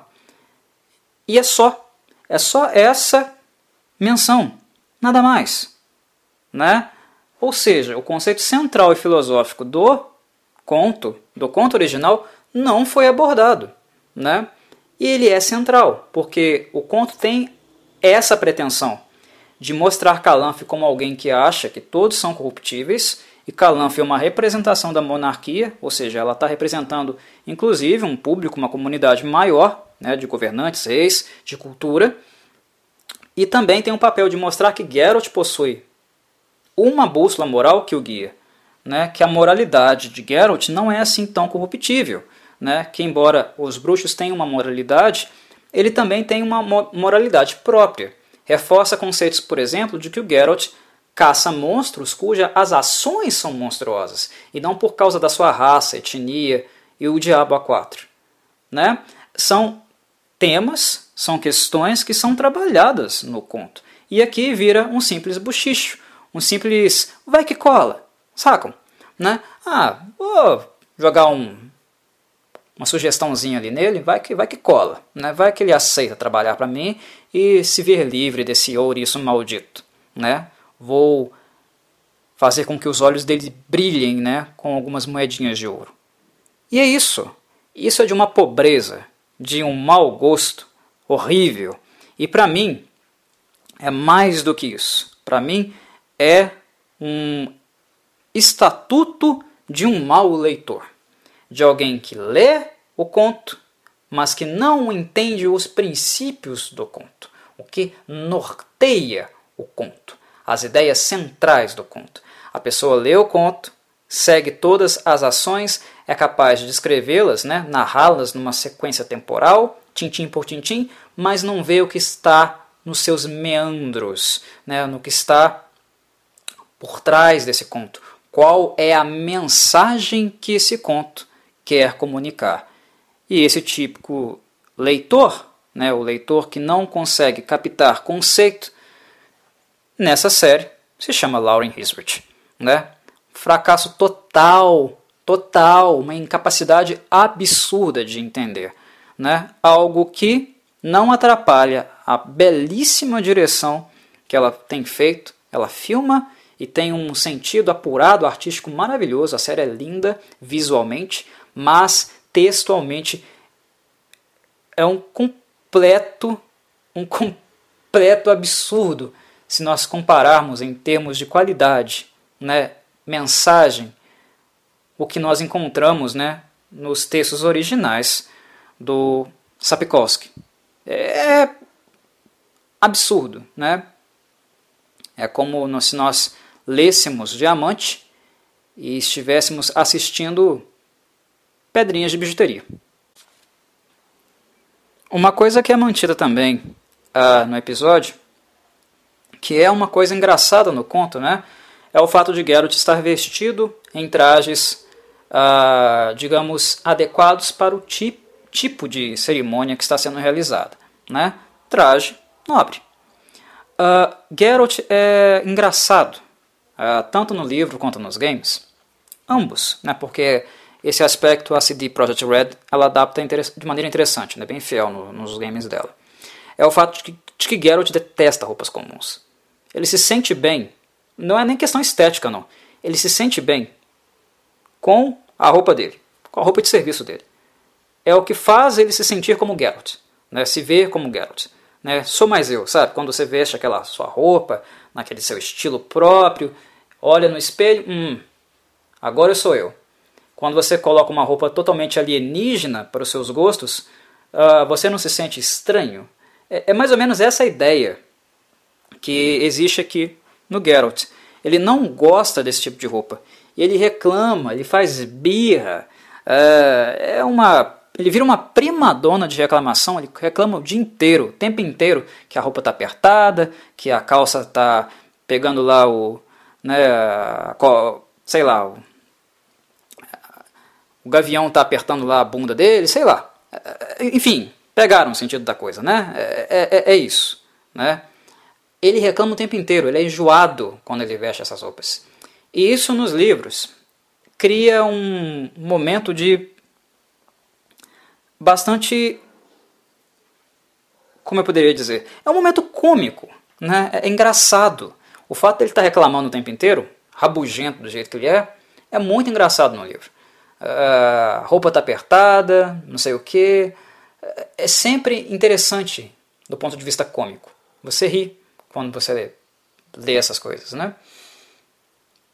Uh, no livro, no conto, né, uh, uma questão de preço, esse momento se dá com um, um, um cortesão, né? um castelão, que se chama Raxo. O Raxo prepara o Geralt, veste o Geralt para ir à festa. Não é o Jasker, porque o Jasker não faz parte do conto né? no livro. É um castelão chamado Raxo. E, e é com Raxo que o Geralt utiliza né, os primeiros métodos, né, as primeiras investidas no que faz dele um investigador. E o que tem um castelo a ver com o ofício de bruxo, né? É esse momento com o Raxo, com as primeiras investigações, a tentativa de fazer com que o castelão fale alguma coisa, que cria, né, ajuda a criar o primeiro movimento de ambientação no âmbito do mistério, né, das motivações dessa governanta perigosa, né, dessa governanta temperamental, né, bastante famosa, que é a Calanfe. Isso é retirado uh, no momento em que não há Raxo, que não há o dilema da roupa, não há o aspecto cômico da roupa e traços também que ajudam né, a lapidar aí, né, as características, expor um pouco mais as características né, do personagem Geralt de Rivia. Então é uma coisa que perde também, poderia ter sido mantida, mas que se perdeu por causa do Jasker, porque o Jasker foi enfiado aqui, é um lugar que ele poderia estar, beleza, mas que não ah, necessariamente ah, precisava tirar né, do, do Geralt o contato que ele tem com o Castelão Raxo. Ele poderia ter sido convocado para fazer o trabalho. Jasker também poderia ter ido junto, ele é um bardo, ele poderia incorporar a festa, né, ser um músico da festa, ele não seria barrado para fazer isso, muito pelo contrário, porque ele é bom, né, sem problema nenhum. O Geralt poderia estar fazendo um serviço, atendendo um chamado de Calanfe, toda a questão da, da tramóia, né, da conspiração ter sido mantida, e Jasker estaria encaixado ali de maneira justificada, como um bardo, um músico da festa sem necessidade de grandes alterações. O fato dele ter sido tratado como alguém que insere o Geralt na trama, insere o Geralt na problemática, é que desfigurou totalmente né, estruturas importantes né, que ajudavam, né, ajudam a construir toda a conspiração né, e a narrativa do conto uma questão de preço. Algo digno de atenção, certamente também é a forma como Paveta foi tratado no episódio. a paveta do episódio é muito diferente da paveta dos livros. O que eu acho que a representação em si dela, conceitualmente falando, aquilo que o Sapkowski fez dela nos livros, honestamente não é algo muito complexo. Não é algo muito profundo ou elaborado. Mas é importantíssimo, na minha concepção, para nos indicar o tamanho da força que ela carrega, das implicações que é ter o sangue antigo, o Her Ishaer. A personalidade, a maneira como Paveta se porta, muito está relacionada não apenas a traços de personalidade que ela tem, mas tem muito a ver também com o que ela carrega, o impacto que o Her Ishaer tem nela. E a paveta da série do episódio é completamente dif diferente, distante daquilo que foi retratado no livro. Uma coisa que me incomodou bastante é que a paveta do episódio ela é basicamente uma jovem normal, que nós não vemos nenhum tipo de impacto ou modificação nela. Ela está bastante comovida, claro, lacrimejando muito, né? A situação a qual ela está sendo exposta não é das mais agradáveis e não é para ser mesmo. E nesse sentido, nessa perspectiva, há uma proximidade do livro, certamente. Porque não foi agradável também, claramente isso foi representado na personagem de Paveta nos livros mas é a maneira como a personagem é sentida, na medida que nós a vemos, nas suas, nos seus principais traços, feições. Eu creio que o que grita forte para Paveta no livro é a linguagem corporal que ela tem. Se há um adjetivo que nós podemos utilizar para descrever a, a paveta dos livros, a paveta real, é estranha. Paveta é linda, jovem. Ah, ela está sob o domínio total subordinada à mãe. É comportada, educada, silenciosa, mas a cada vez que Sapkowski descreve ela no livro, no conto, o que nós sentimos é que ela é estranha. É essa a sensação. Algo está errado. Ela não é só quieta. Tem algo estranho com essa garota. E é algo que chama a atenção de Geralt. Ele percebe com uma certa preocupação que a garota possui algo muito estranho nela. Irradia dela uma aura que claramente não é algo normal, não é algo típico de um ser humano. E não apenas Geralt nota isso. O incômodo também chega até Mizor, ao druida de Skellige, que vai até Sintra com Weist. E é interessante essa dinâmica no livro, porque os dois se entreolham, fazem gestos um para o outro, eles não dizem nada, encaram, demonstram que percebem Percebem os dois que algo está errado. E nós percebemos essa dinâmica dos dois, essa linguagem silenciosa dos dois, sem a necessidade deles trocarem uma palavra um com o outro. Algo que só vai acontecer quando o Harry Ishaer, de fato, desperta, digamos assim. Ele se intensifica na paveta quando o Dune mais posteriormente é ameaçado no conto. Aqui paveta, se ninguém falasse nada, se nada acontecesse posteriormente, ninguém diria que ela tem um sangue antigo, ou que ela é estranha, ou que ela carrega alguma coisa. É comportamento que eu estou falando. É a maneira de se portar.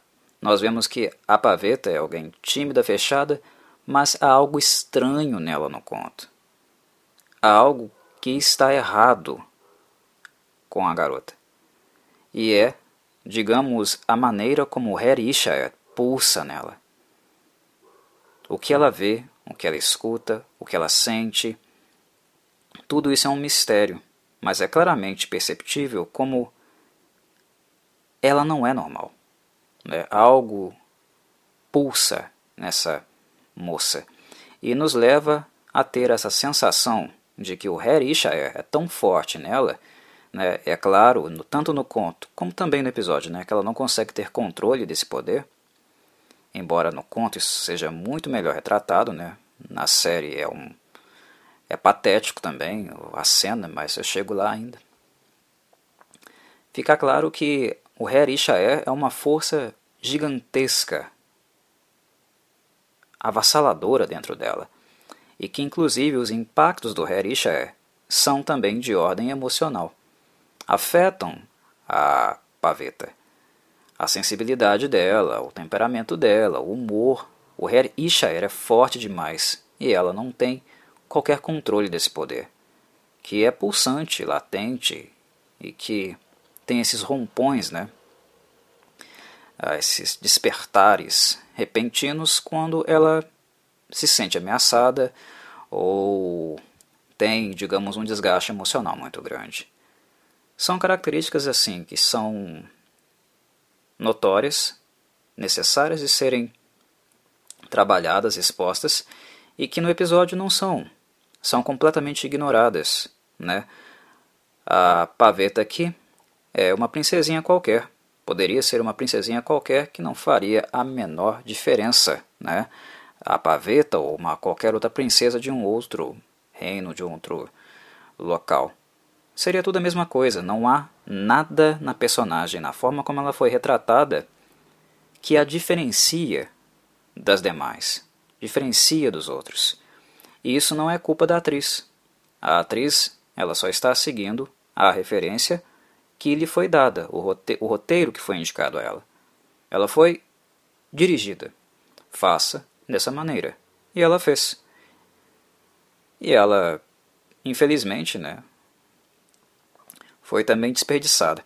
Eu não consigo avaliar a atuação da atriz, não consigo avaliar o trabalho que ela fez com a paveta, porque o que foi entregue a ela não é a paveta. Não foi dado a ela nenhum desafio cênico de fato para interpretar e transmitir a aura, a sensação que a paveta transmite. É algo lamentável, né? Ah, é um papel pequeno, é um papel que aparece muito pouco, né? Na verdade, na obra literária, essa, esse é o único momento que nós de fato temos um contato mais direto com a paveta. Não sei se a série na série haverá outros momentos mais, né? Imagino que não. Mas no caso para uma atriz iniciante, né, é até sacanagem escalar uma atriz para fazer isso com ela, né? Tirando a possibilidade dela de também aparecer na série, né? Mostrar o seu trabalho para um público grande e talvez assim conseguindo atraindo né, interesse de outros trabalhos, outros convites que ela poderia receber em virtude disso, já que é uma série exposta para um público muito grande. Em relação a Brocklon e a Efné, Efné é um outro personagem central aqui, né, no conto A Espada do Destino, que está sendo adaptado. Um, é uma bola de neve. É, na verdade, o que eu consigo sentir e entender é que uma simples decisão de destruir retirar o background de Siri, acabou originando uma bola de neve porque a apresentação da história dela e das motivações da menina e da relação que ela tem com Geralt uh, está totalmente conectada com os acontecimentos e com as personagens centrais de Brocklon. Né? Ao retirar da Ciri né, a infância dela, a motivação dela ao fugir de um casamento arranjado, forjado, e ao tirar de Ciri também a relação que ela tem com Geralt, inclusive uma relação que passa, perpassa o âmbito da educação mesmo, né? de coisas básicas, é onde nós vemos o Geralt exercendo minimamente o papel de educador. A Ciri que ele conhece né, no conto é uma Ciri mimadinha, birrenta, que tem aquela, aquele espírito de princesinha ainda. Né?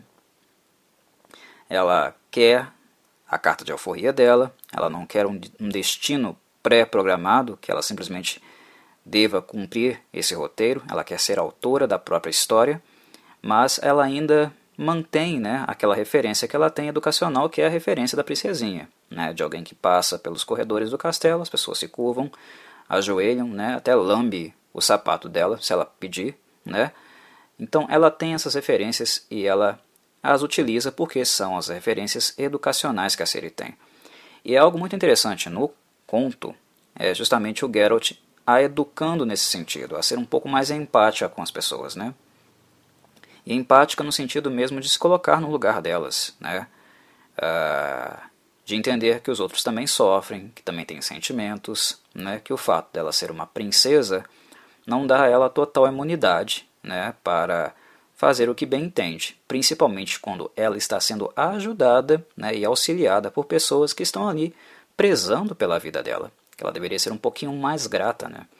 E a presença de Brian, a, da de Brian, né, que aqui foi também retirada, porque foi retirada da, da série, essa história, essa narrativa, é muito importante para que Geralt a eduque também. E um outro aspecto, onde a presença de Brian também é fundamental, é que Geralt, com a Brian e com a Ciri, expõe dois tipos de infâncias, né, que são infâncias negligenciadas, né, infâncias sem uma referência afetiva muito clara, embora a Ciri tenha a Calanf como referência, né, e toda a educação típica monárquica que ela pudesse ter recebido, a referência do pai ela não tem. Ela acaba projetando isso um pouco no Geralt também, né? E no caso da, da Brian, né, há o contraste, né, a, é trabalhado a ideia de que mesmo alguém privado dos seus, uh, das suas memórias, né, dos seus antecedentes em virtude do consumo da água de Brooklyn, que ela ainda, embora seja uma assassina treinada e praticamente com as emoções completamente limadas, ceifadas, ela é ainda alguém capaz de se emocionar. E mais importante, a Brian do conto, né, a Dríade do conto, ela ainda é uma criança, embora ela seja exposta e esteja né, vivendo e praticando essas ações extremas. No contexto social que ela se insere. Ela ainda é uma criança. Sapkowski humaniza e coloca para nós né, essa constatação, essa possibilidade de reflexão sobre infâncias né, negligenciadas. E isso fica muito claro quando elas dormem com Geralt né, na mata, uh, aninham-se perto dele para escutar uma história e aprender com a moral dela, né, com a fábula que ele conta, né, sobre o gato e a raposa. São coisas assim né, que humanizam a narrativa e fazem com que nós tenhamos mais profundidade e compreensão de como a relação se estabelece e da autoria que os personagens centrais têm em relação a ela. E no caso da Ifné, tem tudo a ver, porque é a Ifné que vai ajudar o Geralt a refletir, embora ele seja turrão e não aceite, mas ele fica incomodado, certamente, né? É ela que ajuda ele a refletir sobre essa presença de Ciri na sua vida, nessa repetição e nas consequências né, que uh, existem mesmo quando ele decide não ficar com a, com a criança, quando ele decide não ficar com a menina. A Efné, ela é uma sábia. Nós claramente percebemos e sentimos a Efné como alguém totalmente diferente de todas as dríades ali, inclusive do próprio Geralt em questão de erudição, de conhecimento. A Efné transmite a nós a sensação de, uma, de um ser antigo. Né? E isso fica muito claro na percepção imediata que ela tem em relação a Siri e o seu Her e Shaer, algo que não fica claro, não é trabalhado no episódio. A Efné, basta olhar para a menina, a Efné já sente. Né? A Efné também sente a ligação dela com Geralt.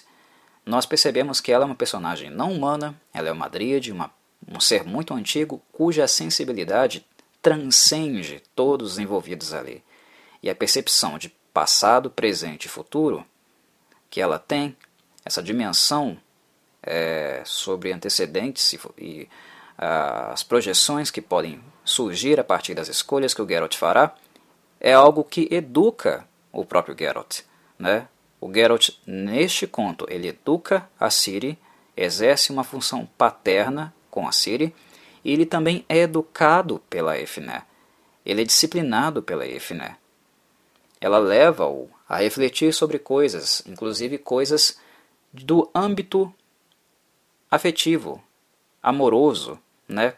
Questões que o Geralt estava vivenciando na época, né? que ele estava um pouco travado, inclusive afetando muito né, a sua vida de maneira em geral, né? coisas relacionadas a Yennefer, a própria Ciri que apareceu para ele agora, né? o fato dele sempre ter vivido sozinho, não, ele mesmo não ter tido referências familiares né? que cuidassem dele, o medo que ele sente né, ao se relacionar com a menina, com a criança e possivelmente colocá-la em risco, que vai de novo em direção à espada de dois gumes.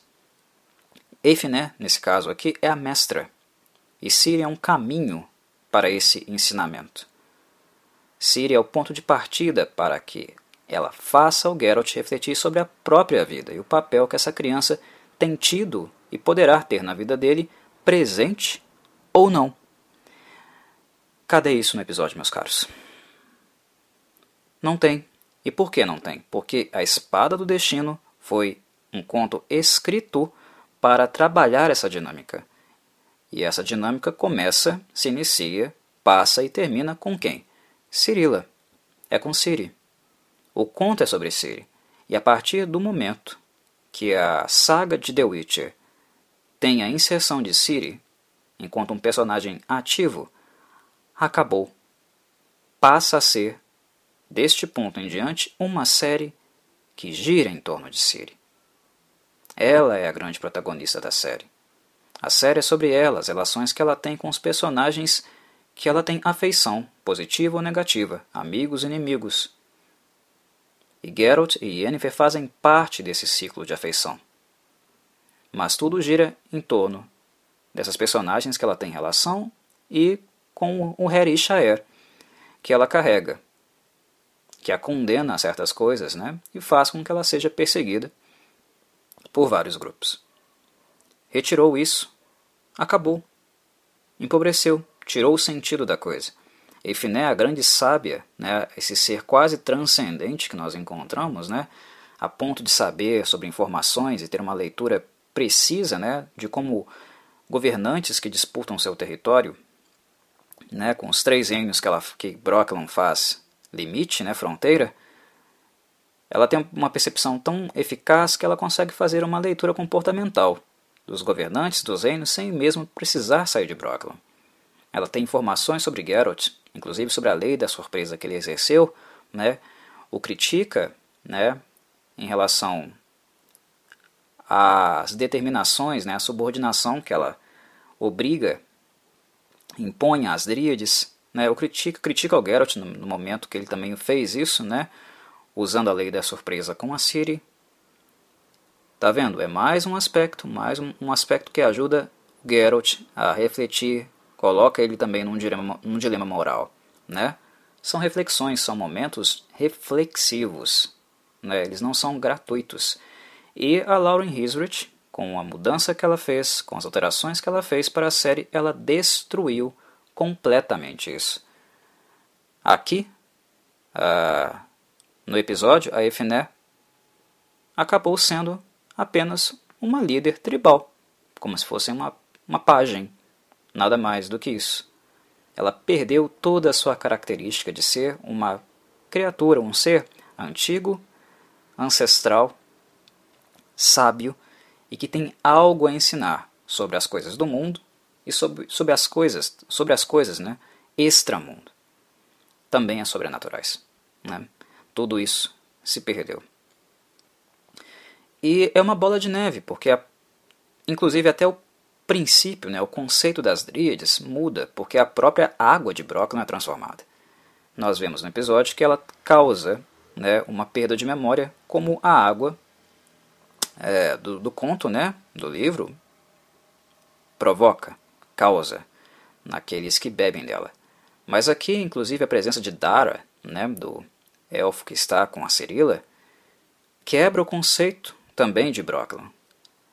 As dríades do livro não aceitam a presença masculina. Né?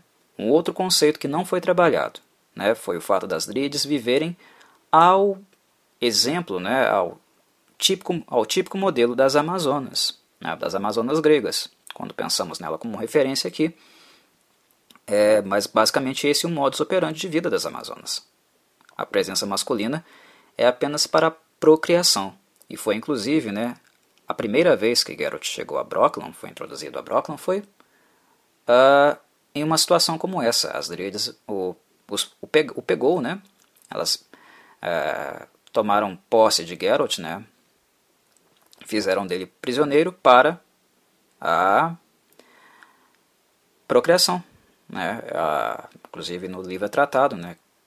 Efnet fala com Geralt sobre o fato de ele não ter conseguido ter dado uma, fi uma filha, né? uma descendente para a própria filha da Efné, que já faleceu. Ela também fala no conto. E de repente, o destino né, dá a ele uma filha que ele não planejou. Né, uma filha não sanguínea, né, mas ligada a ele por um costume, por uma lei da surpresa, por algo do destino, mas que não depende apenas do destino para acontecer. Né? Depende dele também, das escolhas dele. Né? Olha o tanto de elemento, o tanto de coisa que se perde em virtude dessas imprecisões. Mas voltando ao Dara e a presença desse elfo aqui, uma coisa que é inaceitável é a quebra desse conceito de que as Dríades e Brocklon representam uma resistência ao avanço da humanidade, mas também ao masculino. Brocklon é um lugar que representa também o feminino. Apenas mulheres ali. Dara teria sido expulso né? talvez por ser elfo, ou morto. Não há é, espaço para Dara em Brooklyn. E Lauren Hisbert e os seus roteiristas simplesmente ignoram isso. Dão água lá pro elfinho, né? Ele bebe, esquece tudo e beleza. É um absurdo. É uma quebra conceitual absurda, sem sentido. Não há justificativa para poder fazer isso. Né? E outra coisa que é de uma babaquice extrema. É uma fala de Efné sobre a água de Brooklyn, né? que todo mundo que bebe a água, a água julga, né? a água dá o veredito. Se você é bom, você vive. Se você é mau, você morre. Agora a água de Brooklyn virou uma bússola moral, um instrumento de moralidade, de cálculo do quão bom ou ruim as pessoas são. Ah, eu sinto Brooklyn como se fosse Disney, meus caros. É uma fantasia muito mequetrefe, muito banal, muito trivial, muito clichê do senso comum. E é uma coisa que me gera um pouco de desgosto, é desgosto mesmo. Porque o que é a obra de The Witcher? Qual é o approach, né, a abordagem de Sapkowski? É quebrar com as ide idealizações. Os contos dele principalmente os contos de O Último Desejo, eles são anti-Disney. E quando eu falo anti-Disney, eu falo da adaptação que a Disney fez né, dos contos dos irmãos Green. O que ele fez com a fantasia dos irmãos Green. Os irmãos Green tinham contos, fantasias, né, muitas foram adaptadas e para o cinema da Disney, né, para as animações da Disney, nas histórias das princesas e blá blá blá mas com um elemento infantil e da idealização, do amor, da família, de várias coisas, né? Mas os contos originais não eram idealizados. O Sapkowski sai da Disney e volta para os irmãos Green. Ele desmistifica, tira as idealizações e os clichês desses contos e aproxima da barbárie, né? das mazelas, né? das contradições da sociedade humana. É algo para te fazer pensar. Né? É algo para fazer com que você fique incomodado e reflita né, sobre o que está acontecendo na obra, nos contos, né, no texto, e também reflita né, em contraste com a própria vida social, né, o lugar que você vive, as coisas que nós acompanhamos no mundo. É uma obra muito crítica, né? É uma, ela faz uma crítica da sua realidade espelhando a nossa própria realidade. é uma obra não idealizada, é uma obra que quebra com as idealizações. E Brooklyn é um outro cenário onde nós vemos isso, né? e há críticas muito duras, muito pesadas no conto A Espada do Destino. E aqui nós vemos de novo né, The Witcher virar Disney, fazer o, o caminho contrário ao que Sapkowski fez. Essas e outras me levam a pensar se Lauren Hisrich entende o que ela lê. É aquela coisa né, que eu havia falado, de leitores né, é, que sabem contar tintim por tintim o que leem nos livros, mas que não necessariamente conseguem captar a mensagem do autor. Isso é algo que nós podemos chamar de analfabetismo funcional. Mas eu não acho que ela seja. Ela é uma diretora é, de sucesso, né? o trabalho dela é muito bom, ela tem uma boa educação. Eu não creio que o problema dela seja mental, né? de limitação de compreensão de um texto. Até porque não precisa ser gênio para entender a obra de Sapkowski. Ninguém que entende Sapkowski, gosta dos livros de Sapkowski, dos contos, das coisas que ele escreve, é gênio eles são simplórios, eles são muito simples. Né? É claro que nós podemos refletir muito para além dele com outras leituras externas que nós façamos, mas uh, superficialmente falando, né, eles não são livros complicados. Inclusive aquilo que ele quer comunicar, as críticas que ele faz, não são. É simples. Né? O que me leva a entender é que a Lauren Isrich não gosta do que ela leu. E, e por que, que eu falo isso? Nossa, Corvo, ela não gosta da, do próprio trabalho que ela está fazendo, ela está dirigindo The Witcher, ela está conduzindo a obra, adaptando ela para a TV. Como assim que ela não gosta? O que me leva a dizer isso, meus caros, é que em todos os episódios até agora, este é o quarto, né, não terminei, estou na metade da, da, da série, nem sei quando eu vou terminar, porque ela inspira muito pouco, vou continuar fazendo, vou até o fim, mas não vou colocar prazo. Um, o que me leva a fazer isso é, é que é o fato de todo episódio que adapta um conto da obra, ela não respeitar, ela não ligar e descartar de cara a moral, o ensinamento, aquilo que o autor, que o Sapkowski quer comunicar na narrativa, na história. Todo momento da obra, todo momento, todos os contos que ele trabalha em O Último Desejo e em A Espada do Destino, que são contos realmente picados, separados, né? depois a obra passa a ser uma narrativa linear, todos esses momentos têm uma moral. São contos. Ele quer comunicar algumas ideias com cada um deles. E a Lauren Hisrich está pouco se lixando para isso. É, a sensação que eu tenho é de que ela não gosta. Ah, não gostei, não é interessante. Eu vejo aqui muitas coisas bonitas, interessantes, legais para adaptar para a TV, mas isso aqui, ah, deixa para lá. Não estou afim, não. É um descaso. E a recorrência são quatro episódios, e nos quatro episódios ela fez isso. A recorrência me leva a suspeitar que ela não goste de The Witcher.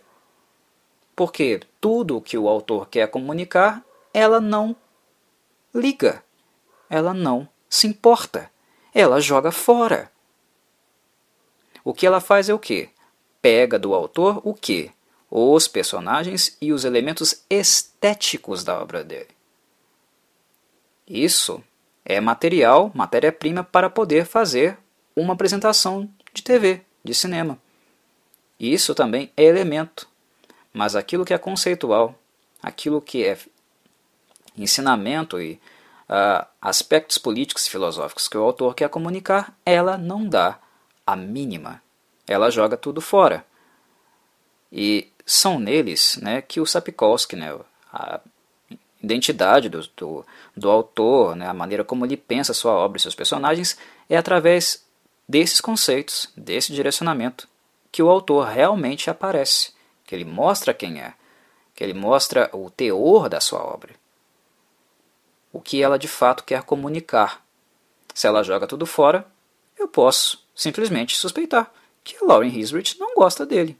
Apenas viu na obra dele uma oportunidade, né, uma oportunidade de criar uma série de TV, um produto mercadológico. Algo ainda importante que é necessário frisar bastante é uma cena que Siri tem com Dara, lá na floresta de Brooklyn. Siri conhece, através de Dara, né, algumas informações que ela claramente não tinha, que ela estava alienada em relação a isso. E eu me lembro das entrevistas uh, que a Lauren Hisrich deu antes da série começar, no sentido de que Siri conheceria o mundo, né? ela quebraria com as suas fantasias ao entrar em contato com o mundo real. Né? E quando ela fala mundo real, é aquele mundo né? para além dos muros de um castelo, onde ela tinha uma educação super controlada, só sabia o que ela o que queriam que ela soubesse, né? E tinham toda, tinha toda a proteção né, que lhe era dada. Ao entrar em contato com pessoas comuns do mundo comum, né, as idealizações dela iriam ser quebradas, rompidas, e ela conheceria a barbárie, a crueldade desse mundo. E ela falou né, que, em virtude disso também, né, The Witcher seria uma série de TV Dark. Se nós compararmos The Witcher série de TV com The Witcher livros, a série é para criança.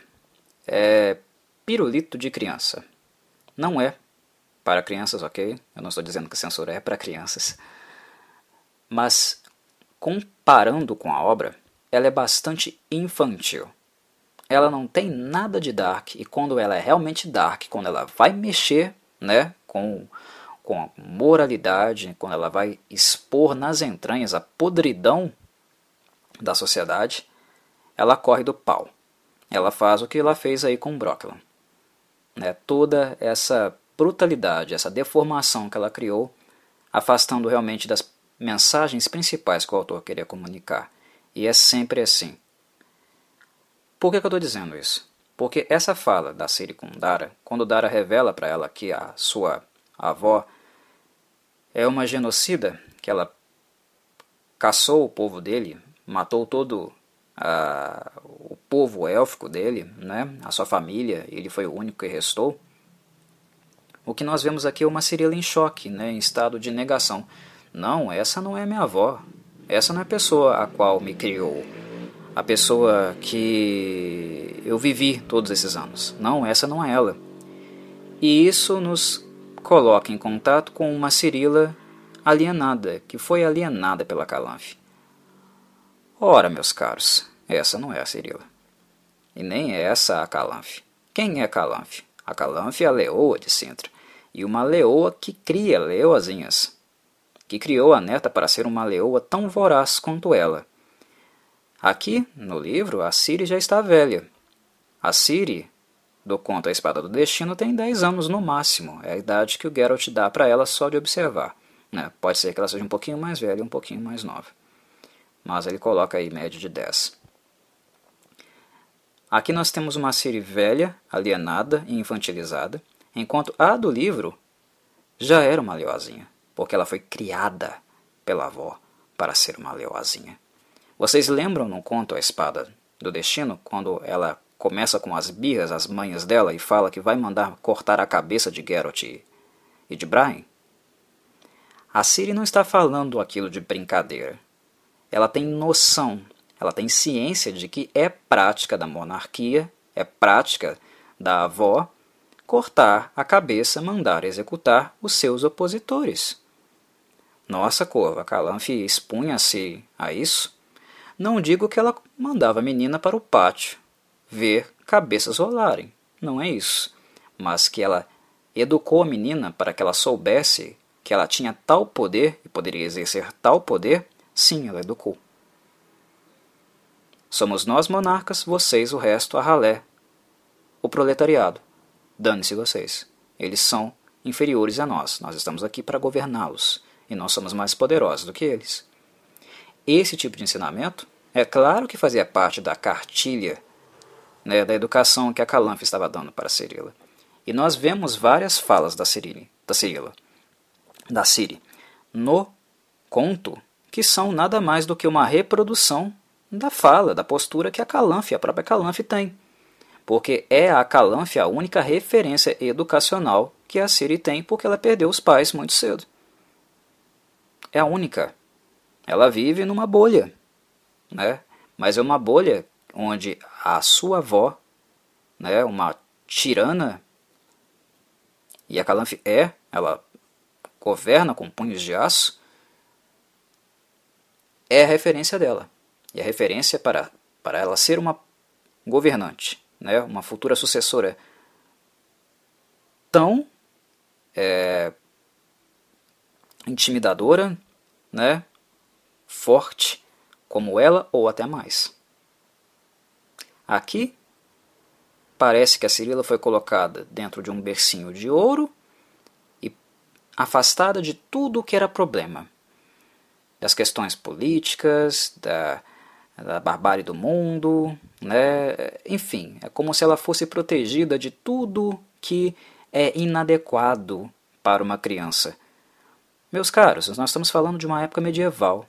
Nós não estamos falando de procedimentos e tipos de educação, um tipo de educação, né, que nós temos é, influência de pediatras, de psicólogos, né, educadores, do século 20 e 21, não.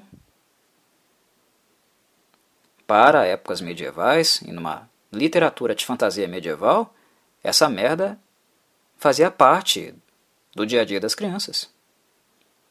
Então é uma infantilização aqui novamente, né? O fato da Siri se espantar com uma avó que ela não conhece. Ora, claro que ela conhece. Claro que ela sabia.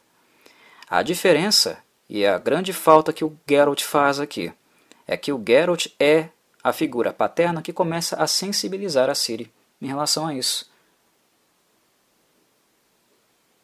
Ele, no conto A Espada do Destino, a educa e pelo fato dela carregar consigo toda uma fantasia, né, em virtude dela, no conto A Espada do Destino, né, ter ouvido as babás falarem né, da, dos acontecimentos que ocorreram lá no conto Uma Questão do Destino, né, do fato dela ser é, especial, né, que ela foi prometida a ele, toda essa fantasia leva a Siri também, né, em virtude dessa projeção infantil, dessa fantasia que ela carrega, dar crédito, né, levar em consideração as coisas que o Geralt ensina a ela. E o Geralt ensina, ela, ensina ela, né, na verdade, a ser empática. Ele dá bons ensinamentos morais para ela no Espada do Destino. E a, o fato dela não ser criança aqui, e nem ter o Geralt como referência, ele ter sido retirado, ferrou com a porra toda. Novamente. É chato, né, ter que ficar repetindo, mas é necessário porque eu preciso repetir para embasar a minha crítica. Mas é chato. É. Basicamente, Espada do Destino foi completamente destruído. E com o conto foi destruído. As origens de Ciri e as origens da relação entre Geralt e Ciri. No que ela se baseia. No que de fato faz com que eles sejam autores né, das suas escolhas e não apenas guiados pelo destino, por uma, por uma força sobrenatural invisível, que é Parece que é, que é a única coisa que a série se agarrou, se atentou, se apegou. O que é completamente errôneo. E isso se reflete onde? Principalmente. Justamente quando a, a Siri começa a falar: Eu tenho que descobrir o meu destino. Eu tenho que encontrar o meu destino. Minha avó falou que eu precisava seguir o meu destino. Que porra de destino? Que merda de destino? Foi tudo tirado. Não há antecedente. O Geralt não está aqui, a Efné não é uma referência né, aqui também. Os antecedentes de Ciri, né, do contato que ela tinha com as babás também não é. A história de uma questão de preço não foi, não foi contada a ela, ela não tem motivação e fantasia infantil que faz com que ela projete esse encontro, que faça acontecer essa suposta predestinação que ela possui. Então a Siri aqui está falando de destino? Qual? Não faz nem sentido ela estar em Brocklon. Devido a tudo que tiraram, a tudo que retiraram do conto, do que caracterizava o conto, não faz nem sentido ela estar em Brocklon mais. Que destino? Ela fala isso solto. Sabe? Não tem nada. Não significa nada essa palavra. Porque toda a motivação e toda a estrutura foi retirada. Não sobrou nada. O roteiro Lauren Hisbert e seus roteiristas destruíram completamente esse motivador. A Ciri é a personagem principal da obra, né, principal do conto, A Espada do Destino, e aqui ela é completamente inutilizada. Ela é como se fosse uma concha vazia. Tudo do seu interior, toda a sua substância e essência foi retirado, jogado fora e uma palavrinha mágica, um pensamento mágico foi colocado no lugar. Eu tenho que encontrar o meu destino. Vocês percebem o tamanho da merda que foi feito? O quão grave que, que a série foi aviltada, foi descaracterizada? Isso aqui, meus caros, não é adaptar, não. Isso aqui é, isso aqui é destruir destruir pilares conceituais onde nada é colocado no lugar. Nada é colocado no lugar. Siri é vazia. Até então, no quarto episódio da série, ela é a personagem mais subaproveitada, mais vazia e sem essência, sem continuidade, direção, perdida, né? uma, uma simples nômade que vai de um lado para o outro, conversando sem propósito com todo mundo que nós encontramos na série. Acabaram, destruíram a personagem dela. Não há o que justificar. Aqueles que não são leitores de The Witcher não vão perceber isso, porque não leram os livros. Os gamers, quem apenas jogou os games, não vai entender. E se forem criticar a minha colocação, leiam a droga dos livros façam isso de maneira embasada, porque eu sei do que eu estou falando. E supostamente a série é baseada nos livros, mas não estou vendo isso. Como eu falei, Lauren Hisbert abandonou grande parte do conceito das mensagens dos livros e está apenas aproveitando o que é superficial numa série de acontecimentos, que inclusive ela também altera, mas principalmente aproveitando o mundo, aquilo que é estético, para poder assim criar uma série de fantasia. Uma série que acaba aproveitando né, o gancho, né, o sucesso que outras séries como Game of Thrones tiveram aí no decorrer dos anos. Ou Vikings. Isso é subaproveitar uma obra literária. É pegar uma obra consolidada, que tem um livro, né, é, livros, na verdade, que tem começo, meio e fim. A grande vantagem de The Witcher da Netflix é o fato dela poder contar com toda a literatura para poder fazer a adaptação melhor possível. Diferente da HBO, que no momento que eles não tiveram mais a, a possibilidade de estudar os livros do George Martin, eles se perderam. A série foi para o buraco. A qualidade caiu absurdamente, porque não tinha mais esse contato, esse aparato da literatura. The Witcher tem. E está jogando fora sem boas justificativas, sem boas estratégias. Não é uma boa adaptação. Isso aqui não é adaptar, é destruir. Por quê? Porque não tem nada no lugar. Nada que justifica tal mudança. Na verdade, apenas bagunçou a história bagunçou inclusive a compreensão da mesma.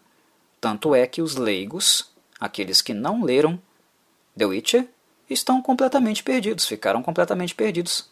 Grande parte deles ao assistir essa série. Que diacho está acontecendo? O que, que é isso? Onde você quer chegar? Justamente. E quando as pessoas começam a fazer essas perguntas, a se perguntar isso, é sinal de que o roteiro está uma bela de uma porcaria. Um aspecto que nós precisamos falar é certamente sobre a questão temporal.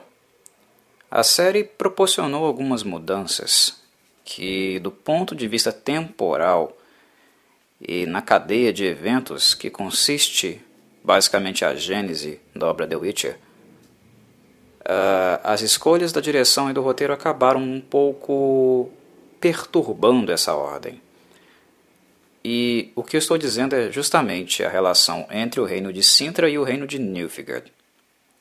Como eu havia falado anteriormente, o reino de Nilfgaard, uh, as intenções de expansionismo não são novas. Então, se nós pensarmos na Sintra de Paveta e Calanfe, aquela Sintra que nós conhecemos e vemos em uma questão de preço no conto, uh, nós não podemos seguramente dizer, ah, a Nilfgaard não é uma ameaça. Não é que Nilfgaard não é uma ameaça. A questão é que vive-se momentos mais equilibrados. Nós não podemos dizer que não há tensões, que não há ameaças, né? Porque são momentos mais equilibrados, não são momentos necessariamente de paz. Porque Nilfgaard sempre foi uma opositora, né, um inimigo dos reinos do norte. Pelo menos é assim que ela é retratada na obra The Witcher. Ou seja, sempre há tensão. É como se nós pensarmos na Guerra Fria durante o século XX. Não haviam ataques militares, invasões uh, da União Soviética no Ocidente. E não haviam também ataques né, dos Estados Unidos ao Oriente. Mas isso não quer dizer que não havia tensões. A questão é que o embate era mais no campo político, né? era no campo das influências. E é basicamente o que nós vemos aqui acontecer com Nilfgaard neste ponto, né? neste, neste uh, momento da narrativa lá de O Último Desejo. Uh, há conflitos, há pequenos embates, mas nada muito uh, grandiosos, digamos assim. É algo mais tenso, mas não ainda no campo bélico.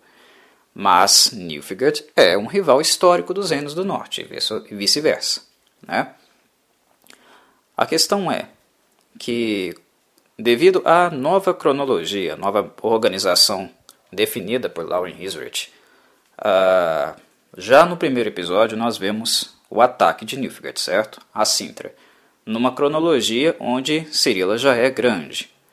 Mas quando ela faz com que Calanfe entre no salão com a armadura cheia de sangue, dizendo que estava apaziguando alguns sulistas, né, dizendo para eles quem manda ali, uh, não vou entrar na seara do que eu já falei, do que eu achei dessa representação, já mencionei, não preciso ser redundante. Mas tem um outro fator aí também, né? que é o fator de que quando nós nos referimos ao sul, nós estamos sempre nos referindo ao antagonista do norte, né? dos reinos do norte. E esse antagonista é quem? Nilfgaard. Né? Não é outro. Não existe outro antagonista aos reinos do norte que não seja Nilfgaard. Então ali ficam colocadas essas tensões. E quando a governante vai para a guerra, né, quando a rainha se coloca na linha de frente e vai para o combate, é porque já é algo uh, sensível, meus caros. Já, já há algo grave ocorrendo. Então nós peguemos essa representação e pensemos na quantidade de anos onde esse conflito que faz com que uma rainha vá para a linha de frente se estende. Nós encontramos Cirila já adolescente e está sendo assim durante todos esses anos. Cria-se um contraste, né? uma certa separação né? e uma coisa um pouco estranha em relação ao que nós acompanhamos nos livros cronologicamente. Né? A ideia de equilíbrio, de momento equilibrado, né, de pequeno pacifismo que nós temos em uma questão de preço não está aqui. Dá a sensação de que a guerra com Nilfgaard está num nível alto e ameaçador durante anos e anos. Uma coisa que é ainda mais estranha né, foi a inserção de um representante de Nilfgaard cortejando paveta, algo que também não tem no conto uma questão de preço. Né? Um líder do Reino do Sul, de Nilfgaard, cortejando Paveta para se tornar o rei de Sintra. Ora, se os reinos estão em guerra, em conflito, ele nem seria recebido ali. Ele seria executado. Ah, e não é muito comum a tentativa, não é muito o perfil também de, do reino de Nilfgaard fazer contatos diplomáticos. Eles têm um maior número de soldados, ah, o território deles é vasto e é um reino, um império muito rico. Nós podemos pensar em Nilfgaard, por exemplo, né? É, quando nós pensamos nos, nos, no Império Persa. Era um império muito gigantesco, com uma infantaria muito grande na sua época mais áurea, digamos assim. Eles são muitos, né? E normalmente quando o contato com Nilfgaard e os outros reinos acontece, é mais pela via da intimidação do que outra coisa, ou pela via da infiltração para descobrir informações ou então para tentar, de alguma forma, uh, rebaixar né, a própria visão que um povo do norte tem sobre o seu governante. É mais na esfera política nesse caso. Uh, o que nós vemos ali é uma tentativa de conquistar Nilfgaard, uh, conquistar na verdade Sintra, né? Nilfgaard conquistar Sintra, pela via do matrimônio. Mas uh, o personagem está ali apenas para ser alvo de chacota que era algo esperado, né? mas também esse movimento é, é de quê? De reafirmar que Sintra é rival de Nilfgaard. Né? Por isso ele está sendo ridicularizado ali, né, o personagem. Aquele que foi cortejar a mão de Paveta. São sempre movimentos né, que apontam mais para uma hipérbole, né, uma hipersensação de que os reinos estão em conflito. Mas se nós pegarmos essa cronologia que foi apresentada no episódio e compararmos com a do primeiro episódio, é muito tempo. Né? É muito tempo que é, essa, essa tensão está ali, ebulindo. Com essa intensidade que foi demonstrada, meus caros, Nilfgaard é um reino grande demais. Uma aliança com Skellige, que é o que resultou né, no fim desse episódio, porque Aist casa com a Calanfe, né? Eles finalmente assumem um relacionamento, como é, acontece no livro, né? Não seria suficiente para conter Nilfgaard. Tanto é que não contém. A questão chave aqui, e que eu acho que criou um problema, uma grande contradição na representação que o episódio da série fez, é o fato de que Nilfgaard sempre foi hostil, mas tem uma figura, uma figura que organiza o reino de Nilfgaard. O reino de Nilfgaard ele é muito grande, ele tem vários conglomerados, vários povos que fazem parte dele. Né? Ele é gigantesco. E vocês sabem aquela história né, de que um governante que não controla, que não organiza muito bem os seus povos e não colocam eles dentro de um objetivo comum, o quanto é difícil né, para um governante controlar todo esse império. Né? Há muitas insurgências, muitos problemas acontecendo aqui e acolá. Um exemplo que vocês podem tomar é o próprio Império Romano. Né? Roma vai ficando grande, maior, maior a cada conquista e cada vez mais difícil de governar. Nilfgaard pode ser usado uh, fazendo esse paralelo com Roma. É basicamente isso. E tem uma figura né, que organiza o império e coloca o império na direção de um objetivo comum de continuar, perpetuar esse expansionismo, aumentar esse expansionismo. E essa figura é o imperador Emir Enreis. O Emir, meus caros, aí que está uma questão, né? Cuidado, porque aqui tem spoiler, tá? Mas é óbvio, quem está escutando esse podcast, é óbvio que haverá spoilers tanto do conto, né, da saga, como também dos livros. Emir, ele é o organizador da, do expansionismo, né, das guerras que Nilfgaard promove com mais intensidade e mais direção nos reinos do norte. Sem ele, isso era ou desorganizado ou não tão frequente com a mesma intensidade. Mas Emir, meus caros, ainda não governa Nilfgaard. Ele ainda não tem esse domínio, ele ainda não está lá sentado no trono, porque ele está aqui na cerimônia de Calanf e Paveta. E longe ainda das atribuições que futuramente ele teria. Né? Já dei o spoiler aí. Eu não preciso falar quem ele é na cerimônia. Mas ele está aí. Ele não está em Nilfgaard. Mas ao mesmo tempo, nós temos um contexto sendo apresentado no episódio onde o conflito está em ebulição. Percebem a, os problemas né, cronológicos, conceituais que eu venho apresentando aqui só nesse pequeno comentário? É disso que eu me refiro há uma certa confusão e uma bagunça criada em virtude de Lauren Hisrich querer ressaltar algumas coisas, fazer algumas modificações na estrutura do, do conto, das histórias originais e alguns acentos que ela uh, tende a dar a algumas personagens. Cada modificação que você faz gera uma consequência e você não pode apenas fazer essa modificação e não se atentar a essas consequências. Porque dependendo do que você faz, bagunça um pouco a cronologia e a lógica da coisa. Então, a guerra ser estar, né, num período de ebulição tão intenso por tanto tempo é estranho, como é também estranho ela já existir quando Dune uh, ainda não é o grande é, opositor do norte, né? Ele ainda não se tornou essa figura.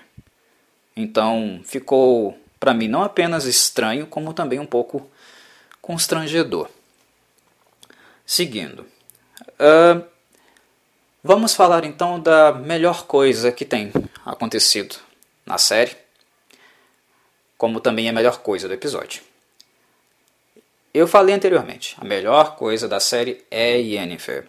O melhor, a melhor coisa da série é e onde Lauren Hisrich tem mais cuidado, mais zelo é com o personagem de Yennefer. E reforço, o cuidado não é apenas uh, no que compete a dar a ela um estrelismo, ou destinar a ela todos os holofotes, não é isso. Quando eu falo em cuidado, em trabalho bem feito com a personagem, eu falo sempre em respeitar conceitualmente as bases dessa personagem, né? Fazer de Yennefer ser Yennefer.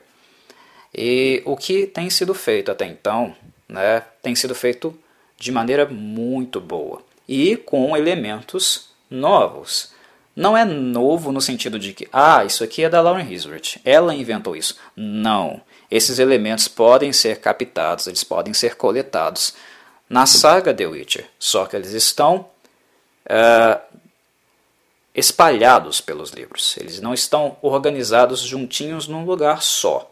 Esses elementos você precisa pinçá-los na leitura da obra, e é isso que acontece. Uh, Yennefer é como se fosse um, um vaso todo espatifado que você vai pegando os pedacinhos e colando com a cola. No final você vê a estrutura do vaso como um todo. É assim, são pequenas doses esporádicas de informações que vão nos ajudando a perceber quem é Yennefer de Wengenberg. A diferença com a série é que aqui está sendo apresentado mais rapidamente. Né? Eu falei sobre que isso poderia resultar problemas no futuro, né? porque Yennefer perde a, a, todo o mistério que a envolve e que é parte do seu charme. Mas isso será um problema que eu vejo que irá acontecer lá no futuro. O perigo da personagem ficar muito previsível. Algo que ela não é. Mas, dito isso, se eles estão optando por fazer isso e apresentar tudo de uma vez, aí é o ponto. Eles estão fazendo isso de uma, de uma maneira muito cuidadosa, muito metódica. O problema é que isso acontece com Yennefer. Geralt uh, não é um personagem complexo, ele não é fácil. É... Na verdade, ele não é difícil, né? Ele não é difícil de ser retratado porque ele é bastante simples se nós compararmos a Yennefer e a Ciri né, são personagens muito mais complexos e difíceis de abordar fidedignamente. Né? Geralt não é simplório, mas ele é mais simples. Né? Ele tem os códigos, as condutas e o background dele, que não fazem dele um simplório, mas ele é simples em relação à estrutura de personagem, à complexidade e todas as coisas que se ligam a ele. Muito mais simples que Cirilla e Yennefer. Né? E o problema é que uh, parece que Lauren Hisworth se apaixonou por Yennefer. Uh, mas essa paixão, essa grande atração que ela tem pela personagem, fez com que ela se esquecesse, não uh, zelasse tanto quanto ela zela por, por Yennefer com as demais personagens. Então algo nas demais acaba se perdendo. Né? É o tal do descaso que eu havia falado. Né? Com Yennefer, ela parece que entrega, se entrega de corpo e alma. A atenção à leitura, a representação da personagem é quase, quase perfeita. Não é perfeita, mas ainda é quase perfeita. É, é como se The Witcher fosse o show da Yennefer. Né? Pelo menos nos quatro episódios que eu vi, inclusive com esse que narro para vocês, comento as minhas impressões, é essa a sensação que eu tenho, que The Witcher é o show de Yennefer. Mas ele seria muito melhor se fosse o show né, de Yennefer, Geralt e Ciri, principalmente, porque é disso que se trata The Witcher, né, da confecção, da construção dessa família e das motivações que a envolvem e tudo o que está relacionado à personagem de Cirilla. Né? Seria bem melhor. Mas uh, se nós não temos aí os nossos 33,3% dos demais, nós temos da Yennefer. Né? Então, digamos que a série está 33,3% apurada. uh, se, um número pode aumentar aí para 45, 50 se nós levarmos em consideração a avaliação que nós fazemos do Geralt. Ciri está um desastre. Mas enfim, vamos falar da Yennefer. O que foi utilizado aqui nesse episódio que faz com que Yennefer tenha esse grau de apuração que eu havia falado? Ah, é justamente na forma como a série apresenta os conflitos que Yennefer tem com as figuras de poder e com as figuras políticas. Isso é importantíssimo para a personagem de Yennefer de Wengenberg. Nós vemos aqui no episódio a Yennefer servindo né, uma monarca, a Cálice, e comentando né, sobre a preguiça. Ela parece estar realmente cansada e entediada né, dessa servitude que já dura bastante tempo, né, três décadas, servindo a nobreza, a monarquia. E uma coisa que é central na personagem da Yennefer é que ela se torna mal vista pelo capítulo, principalmente quando o quê? Quando ela deixa de fazê-lo. A crítica direta de Yennefer em relação aos monarcas é o quê? Que eles são um bando de infantis, né? um bando de inconsequentes arrogantes né, que fazem as suas intrigas, fazem a merda nos seus reinos e ela tem que ir lá limpar a caca que eles fizeram. Sempre é assim. É basicamente né, os feiticeiros, para ter influência, servindo os monarcas e limpando a fralda cheia de merda dos próprios. Né?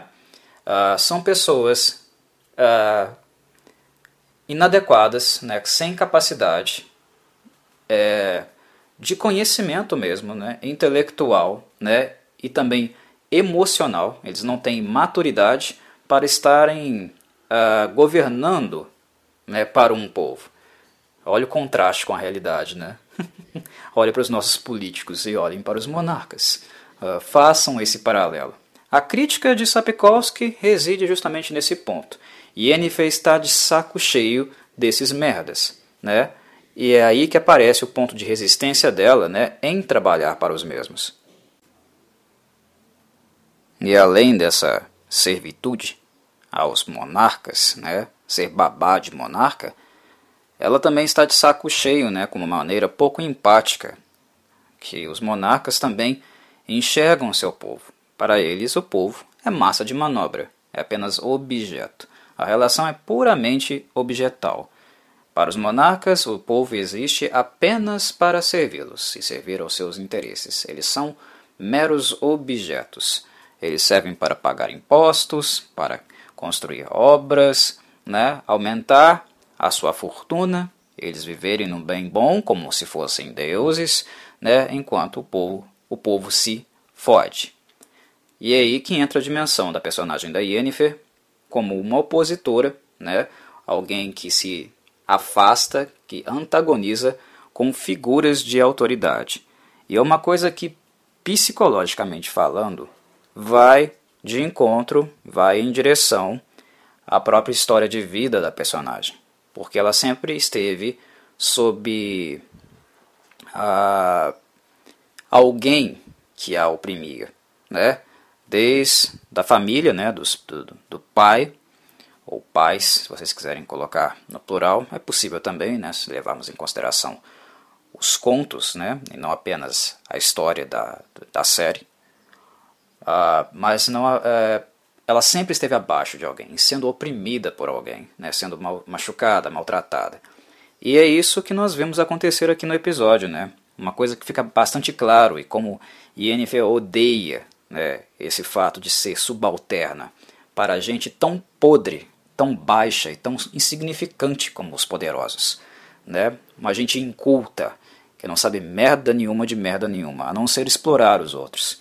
Isso fica muito claro justamente quando uh, Yennefer, ajudando de várias formas a Kalis né, a fugir do seu assassino, né, fugir uh, da, do ataque, inclusive organizado pelo atual governante de Líria e Rivia, né, que mandou matá-la porque ela não era capaz de dar a ele um filho homem. Mesmo a Yennefer, fugindo de um feiticeiro poderoso, né, um feiticeiro que utiliza, utiliza, no caso, né, até mesmo um monstro para caçá-los, a Kalis tratá-la como se ela fosse lixo, né? Chama ela de incompetente, que não foi capaz de protegê-la, chama ela de nomes. É, tudo quanto é tipo de nome ruim, né? Vadia, puta, é, é, nomes desse, desse nível, né? E nós vemos ela fazer isso na cara dura, né? Com a típica arrogância, né? A com a pachorra de fazê-lo diante de uma mulher ali, uma feiticeira que estava tentando salvar ela de todas as formas, colocando inclusive a própria vida dela em risco. Está aí um grande político representado para vocês. Está aí um grande monarca representado para vocês, um grande líder. Eles são essa porcaria aí. Né? E é isso que acontece uh, na esfera política, na maneira como Yennefer a vê e trabalha com ela, também nos livros. Ela se afasta de servir monarcas. Nos livros ela não serve eles. Serve quando é interessante para ela, apenas quando é interessante para ela, ou quando é algo de extrema necessidade. É realmente necessário a sua presença, né? Ela serve. Né? Quando é algo que diz respeito a outras coisas além dos interesses individuais dos monarcas, quando é assim ela serve. Mas ela é, a, digamos, quem avalia se ela irá servir ou não. Quem faz isso, vocês sabem bem, né? que diz para onde você vai, como você vai servir, de, é, por quanto tempo, a quais uh, interesses você vai uh, seguir, né, vai montar a sua estratégia para atingir tais e tais objetivos. Quem faz isso, né, quem uh, determina essas coisas, é o capítulo dos feiticeiros. E Yennefer passou a agir por conta própria. E é isso né, que nos livros, na saga de The Witcher nos livros, faz com que ela se torne mal vista pelo capítulo. Ela é uma espécie de ovelha negra no, na instituição como um todo, né, entre os feiticeiros e as feiticeiras. Né, ela é mal vista. O problema é que Yennefer é muito poderosa, ela é extremamente talentosa. E ao mesmo tempo, né, ela também é uma figura famosa também por isso. É por isso que alguns feiticeiros não chutam a bunda dela, porque querendo ou não, ela é uma figura importante, atuante ainda para o capítulo e com um grande talento e poder. Né? Ah, então, ela é um mal necessário, um mal entre aspas, né? mal necessário dentro do capítulo. São essas questões que são apresentadas no livro. E aqui na série elas estão sendo retratadas de maneira coerente. É o que eu volto a falar. Olha aqui um conceito, um bom conceito de personagem sendo respeitado, sendo levado né, em consideração. Esse né, é um bom exemplo, é uma demonstração de que quando se quer fazer direito, é possível se fazer direito. O problema é que se preocuparam apenas com a Yennefer na série, isso tem sido assim, e uh, os demais estão sendo esquecidos, né, colocados em um grau uh, de menor atenção. E isso que tem realmente uh, me chateado um pouco. Sobre o ataque em si, organizado por aquele feiticeiro, uma coisa que foi apresentada na série, né, e que eu achei que foi ah, talvez uma oportunidade perdida, foi um elemento, né, um dado que é até recente, porque ele é do último livro publicado pelo Sapkowski, O Tempo, Tempo de Tempestade, né, onde Sapkowski nos revela, na, na leitura, no texto, que muitos dos monstros que existem no mundo Uh, eles não são monstros que necessariamente vieram de um outro plano. Né? Na conjunção das esferas, muitos monstros vieram para o mundo de The o mundo conhecido como continente. Mas Sapkowski nos mostra que os, os feiticeiros fizeram muitas experiências, muitos experimentos e criaram mutações, monstros confeccionados por eles mesmos, né, artificiais. E aqui no episódio nós temos um feiticeiro justamente controlando um monstro, né, para atacar Yennefer Callis e o bebê, a menininha, né, de colo que ela, que ela carrega. Eu achei que foi uma, uma oportunidade perdida porque esse dado poderia ter sido inserido, né, como os feiticeiros têm participação ativa também, né, e também são responsáveis por algumas aberrações aí que vivem, né, uh, caminham uh, no mundo de The Witcher. Eles têm grande influência a partir do momento que passaram a utilizar a magia, né, usá-la para uh, fins escusos, né? outras coisas do tipo. Inclusive, para quem não sabe, né, os bruxos, os witchers, são também criação dos feiticeiros, que eles abandonaram há muito tempo atrás, né, há centenas e centenas de anos.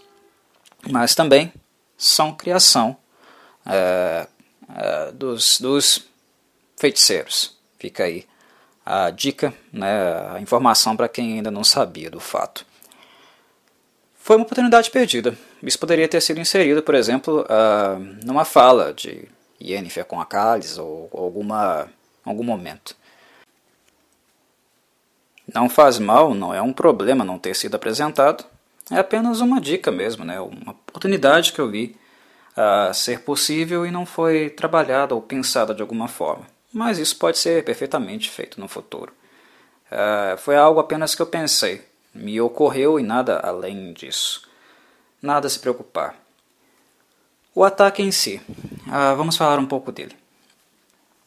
Nós vemos que a infantaria né, que protege a carroça, a qual Cálice com seu bebê e Yennefer estão sendo transportadas, é totalmente dizimada pelo monstro, né, controlado pelo feiticeiro.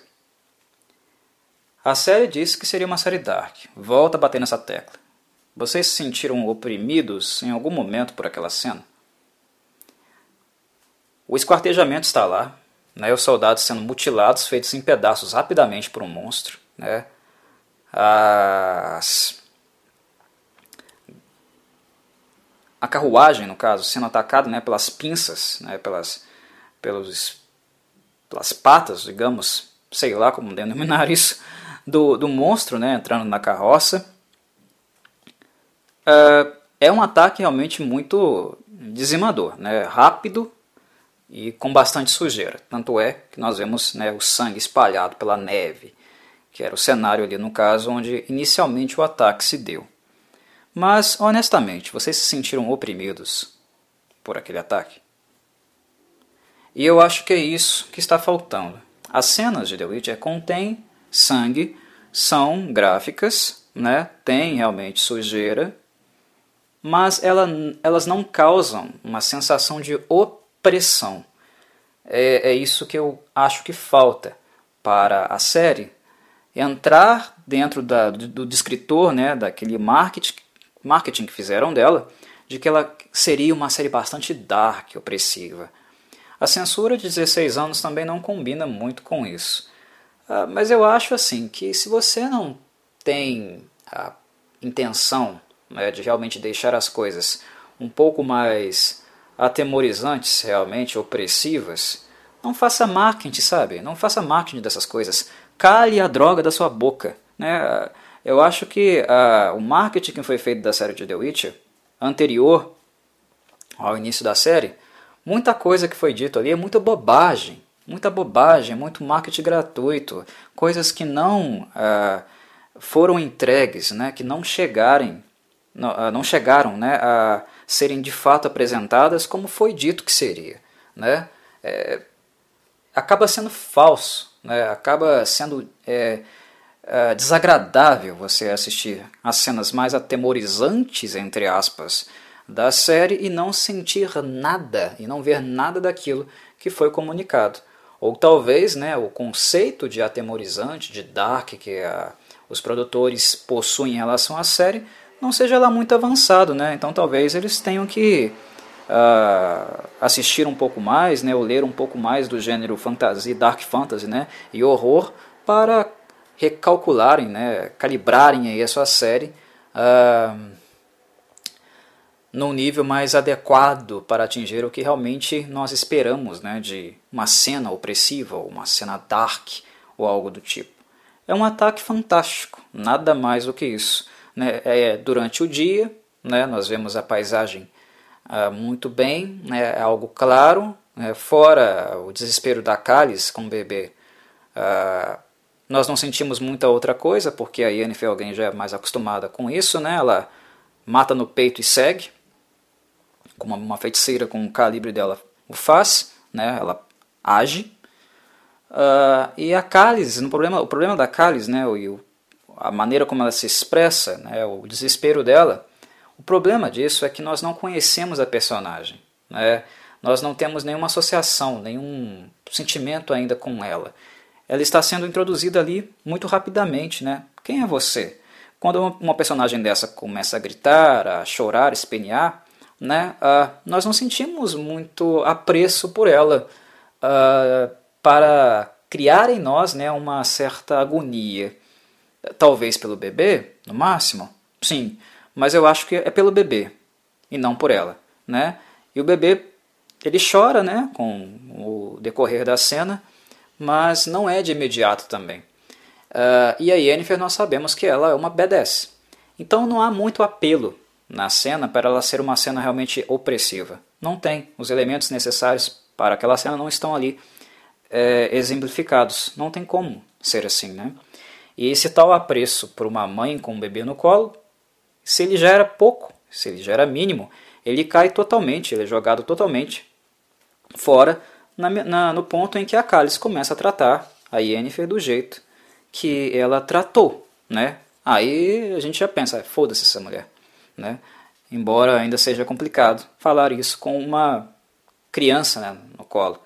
Mas nós vemos também a relação objetal que Cálice tratava a criança, né? Como ela vê a criança, como um mero objeto né, o próprio filho sendo colocado na categoria né, dos pobres, do povo né, que ela governa ou governava junto com o marido dela, visto que ela também agora foi descartada como objeto.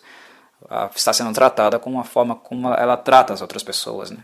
E ela faz do, da criança né, um objeto. Ela entrega para o feiticeiro em determinado momento né, para ser sacrificada uh, às custas dele poupar a vida dela. E o bebê né, tenta ser salvo, na verdade, né, tenta se salvar o bebê. Quem faz isso, na verdade, é a Yennefer, ela que volta. Né? Ela meio que se teleporta e coloca, né, foda-se essa mulher, né, essa vaca né, monárquica. E dá o fora de lá. Cai num campo né, florido e tal. Mas depois ela volta, ela volta pelo bebê. O bebê não tem culpa, né? O bebê ainda não foi corrompido né, pela, pela política, pela, pelo sistema educacional, né, por toda uma cultura monárquica instituída. Né? O bebê não tem culpa disso ainda e não se tornou, não se, não se tornou ainda esse monstro. Então a Yennefer volta por ele. O problema é que o teleporte dela né, acaba levando ela para um, uma praia. E o bebê, quando ela sai com o bebê para fora, né, uh, o bebê está morto. O bebê, o bebê se afogou, né? Ele está até gelado já. Uh, é a Yennefer que tenta salvar a criança, né? Enfim. É uma personagem tão é, repugnante, a Cálice, que você não sente nada por ela. Né? Você torce para um monstro. Você torce para a Yennefer sobreviver com o bebê, mas não torce pela Cálice. Né? Então, tira-se um pouco é, esse fator realmente humano né, de é, preocupação, né, de tensão em relação ao bem-estar de alguém. Então a cena é uma cena interessante do ponto de vista fantástico, até porque a CGI é ok, né? ela não é maravilhosa, mas ela continua ok para o monstro. Então é uma cena de ação, no máximo, né? não uma cena dramática, mas uh, acaba sendo apenas isso mesmo. Né? É uma cena que é mais importante devido ao seu encerramento, né? as cenas finais dela, do que propriamente o decorrer porque a cena final dela conduz né, ao monólogo da Yennefer, quando ela começa a falar né, sobre a dificuldade de ser mulher no mundo, uh, sobre a dificuldade né, de ser, se relacionar com família, né, amores, né, e ser tratado como objeto, como lixo, e principalmente para uma mulher. Para uma mulher é ainda mais difícil essas coisas, que é na verdade um movimento tanto da Yennefer reflexivo, né, de perspectiva de futuro, né, conduz a nós a, a já entendermos aí, nos movimentarmos aí para, entender, para perceber um pouco do fechamento né, emocional dela, que, que está acontecendo e irá acontecer, mas também ajuda a refletir um pouco, né, espelhar um pouco dos antepassados, né, dos momentos antepassados dela, do background dela, que também né, foram uma série de experiências né, com a família dela, com o Istrid lá na série, né, que levam ela a falar essas coisas, né, a se sentir assim. Né? E agora, inclusive, no, não apenas no, no âmbito do amor, do âmbito familiar, agora também no profissional, que ela tem sentido, né? sendo uma feiticeira extremamente talentosa, muito mais inteligente, sábia do que os governantes, mas sendo tratada como uh, um animal adestrado, né? um, ou meramente um lixo né? por essas pessoas ignorantes, né, uh, rasas, sem qualidade nenhuma, né, e que por poder, né, por imposição econômica, governam o mundo. Né? Então é uma desilusão mesmo que ela, que ela sente. Né? Uh, uma, um total desprezo e antipatia por essas coisas. Né? E um, uma falta né, de, de perspectiva, de, de esperança. Né? O que, que, que sobra nesse mundo de merda, né? onde você é apenas tratado uh, de forma objetal. Né? O outro só te usa para saciar os seus interesses, né, seus objetivos narcisistas. É o que sobra. Isso vai congelando, né, gelando a Yennefer, já aí dando uma deixa né, para o conto um fragmento de gelo. Não totalmente, como eu havia falado, explicado né, em algum podcast anterior, são vários que estão aí no canal. Em algum momento eu falei isso. Ah, mas não é totalmente, mas é, digamos que é uma calota de gelo que cobre o seu coração. E aqui o que nós estamos vendo, né, que na, nos contos, na obra, é mostrado tardiamente, nós estamos vendo logo no começo. Houve uma inversão da apresentação. Né? É basicamente isso. Mas, enfim, né, uh, Maravilhoso esse momento da, do episódio, é a única coisa que salva nele para mim, porque Yennefer de Wengenberg está sendo retratada né, numa adaptação. Né, esses momentos não existem no livro, o que demonstra que adaptar é possível. Toco nessa tecla de novo, adaptar é possível, mas adaptar respeitando o quê? Conceito. Conceito. Ele sempre tem que estar acima, ele tem, sempre tem que ser a coisa mais importante quando nós fazemos fazemos uma adaptação. Conceito, as ideias originais do autor que fundamentam esse mundo e como os personagens, em suas determinadas identidades, funcionam nele. Na Yennefer, o acerto é quase perfeito. Né? E o que ajuda muito, claro, é a Anya Chalotra, porque o elenco de The Witcher, de forma geral, ele é excelente. O elenco dessa série, de novo, muito bom, muito bom mesmo. Né? Atores e atrizes que estão entregando um trabalho fantástico. Mas, uh, de novo aqui, a, a, estrela da companhia, digamos assim, né, da, da série até então, também tem sido a Anya Chalotra. Porque ela é uma atriz de talento, é uma atriz que para mim é a surpresa da série, eu não esperava ela ser tão boa assim. Inclusive eu comuniquei anteriormente né, alguns temores que eu tinha em relação ao fato de ser muito jovem para interpretar uma, uma personagem tão complexa e vivida como a Yennefer, né? Ela não apenas atingiu né, as, minha, as minhas expectativas, ela superou as minhas expectativas.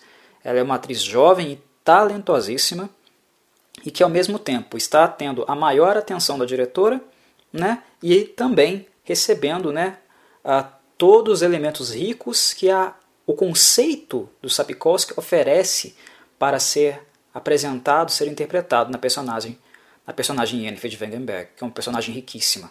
Ou seja, tudo uh, conspira a favor da Anya. E a Anya Chalotra ela é talentosa. Então, quando tudo conspira a favor, quando o material é bom, né, o material base é respeitado, ele é excelente, quando isso é usado para a diretora dirigir uma, uma atriz o foco é dado nela, a atenção é colocada nela, e a atriz é talentosíssima, não tem como dar errado. Não tem como dar errado. O problema é que, por que isso não pode ser feito também com a Siri? Né? Por que não foi utilizado com a Siri, com o Geralt? Ou até mesmo com o Jasker? Não é que eles estejam ruins. Né? Uh, Jasker e, e Geralt estão médios. Né? Não por culpa dos atores, mas pela atenção que é dada a eles. E Ciri está uma catástrofe. A personagem principal do universo de The Witch está uma catástrofe. Ela foi completamente abandonada, ela está sendo completamente abandonada. Não há outra maneira uh, de colocar isso. uh, todas as decisões né, que foram tomadas em relação a Yennefer com Cirila é exatamente o oposto. Né? Não tem outra forma de colocar a questão. Falemos então um pouco do ouriço, do Dune, o ouriço de Ellen Wald. Um, com o Dune e a paveta, nesse episódio eu acho que pouca coisa realmente eu posso salvar. Porque conceitualmente, né, eu já falei bastante coisas que já indicam, já vão na direção de que conceitualmente o conto foi totalmente destruído. Mas uh, Ainda assim, eu tenho que pontuar algumas coisas porque o nível de mau cinema que é apresentado entra em contraste com um bom cinema que é visto com as cenas da Yennefer. Né? A, a diferença, a distinção né, é abismal. Parece que são duas coisas completamente diferentes, feitas por uma pessoa diferente. Tal é o abismo de qualidade entre uma coisa e outra. A primeira coisa que me incomoda é a maneira como o ouriço, né, o Dune, chega até a, a cerimônia. Né? A maneira como ele entra na sala de uma governante. Ele chega esbofeteando né, os soldados e entra assim, tranquilo. Né? Chega ali, pá, pá, pá, pá, bate nos soldados e entra assim na sala. Né? Uma sala de um governante, a rainha de Sintra. E, teoricamente, o país está em guerra. Né? Agora você imagina um Zé Ninguém, né, sozinho, entrando numa sala quando a sua governante acabou de chegar do campo de batalha e o país dela está em guerra. Qual é a lógica dessa porcaria? Ah, Corvo, mas no conto é assim. Meus, meus caros, não culpem o Sapkowski. O Sapkowski lá no conto dele, né, ele colocou que as coisas estavam pacificadas. Não tem guerra nenhuma ali no conto de uma questão de preço, né? Existe a noção de um conflito, mas o ambiente é totalmente seguro, né? Eu também acho estranho né, o Dune simplesmente chegar e entrar, se a Calanf não queria ir lá. Né, eu acho que é uma coisinha que também é um ponto frouxo aí no conto do Sapkowski, mas nada além disso. Eu acho que na, no episódio em si é mais grave porque cria-se, né, criou-se totalmente um, um, momento, né, um cenário bélico, né, uma, um, um clima de ameaça. Né, e não é uma ameaça só do Duni, que ela, Calanf estava esperando. Uma ameaça de Nilfgaard. Aí simplesmente chega um cara né, com uma armadura tosca, muito mais humilde, tosquinha mesmo em relação ao dos guardas, né, de elmo, um cara que não se apresenta, e ele simplesmente entra no salão, batendo nos dois soldados que estavam ali na porta. Simples assim, fácil assim. É, eu chamo isso de mau cinema porque parece que tem uma criança de 5 anos filmando, pensando uma cena e confeccionando uma cena. Tal o amadorismo, né? Há poucos instantes atrás, a mulher, a tal da Lauren Hisrich, colocou que o clima era hostil. A sua governante, né, a governante de Sintra, volta do campo de batalha. Minutos depois, um cara entra assim, de boa, né, batendo nos soldados e se coloca à frente da, da, da rainha. Ele poderia ter entrado ali, sacado uma besta, é, que é uma, uma arma de longa, longa distância, né, para quem não conhece, aquela que dispara não é, flechas, virotes, né, dispara virotes, né, aquela arma de gatilho, puf, no peito da Calanf. E aí? O cara entra assim, com facilidade danada né? sendo que a mulher colocou que o, o país está em guerra, em conflito, e que ela acabou de chegar do campo de batalha? Eu, hein? Dá licença aí, né? É, é, ridículo, não tem como defender isso. E uma outra coisa que também me incomoda é o fato do elmo uh, ter sido retirado.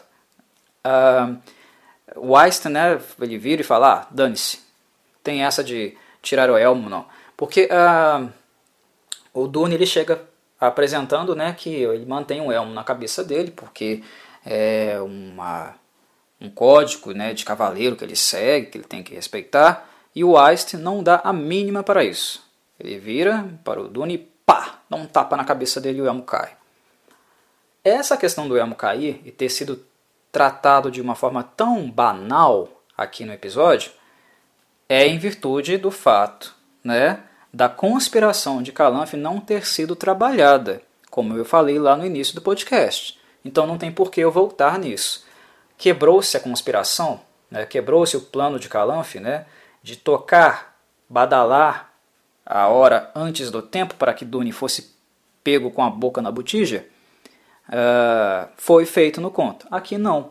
Então banalizou tudo. Né? É, Tirou-se essa necessidade de que algo coerente fosse apresentado nesse sentido. Ah, já não há mais essa, essa necessidade intrínseca, não há mais a conspiração de Calanf, alguém pode ir lá e meter um tapão no elmo do cara. Isso também né, uh, atenta con contra a noção de tradição. Né? E a noção de tradição no conto A Questão de Preço é muito importante, porque os presentes respeitam a tradição, respeitam as tradições. Né?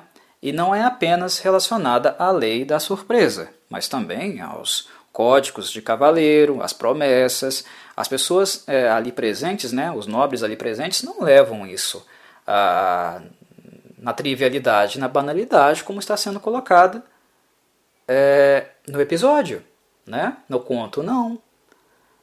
O que nós temos na, no, no conto é um esforço, né? repetindo, é um esforço da Calanf de fazer com que as coisas comunguem a seu favor, atinjam os seus interesses, de uma forma a criar nesse público ali presente, né,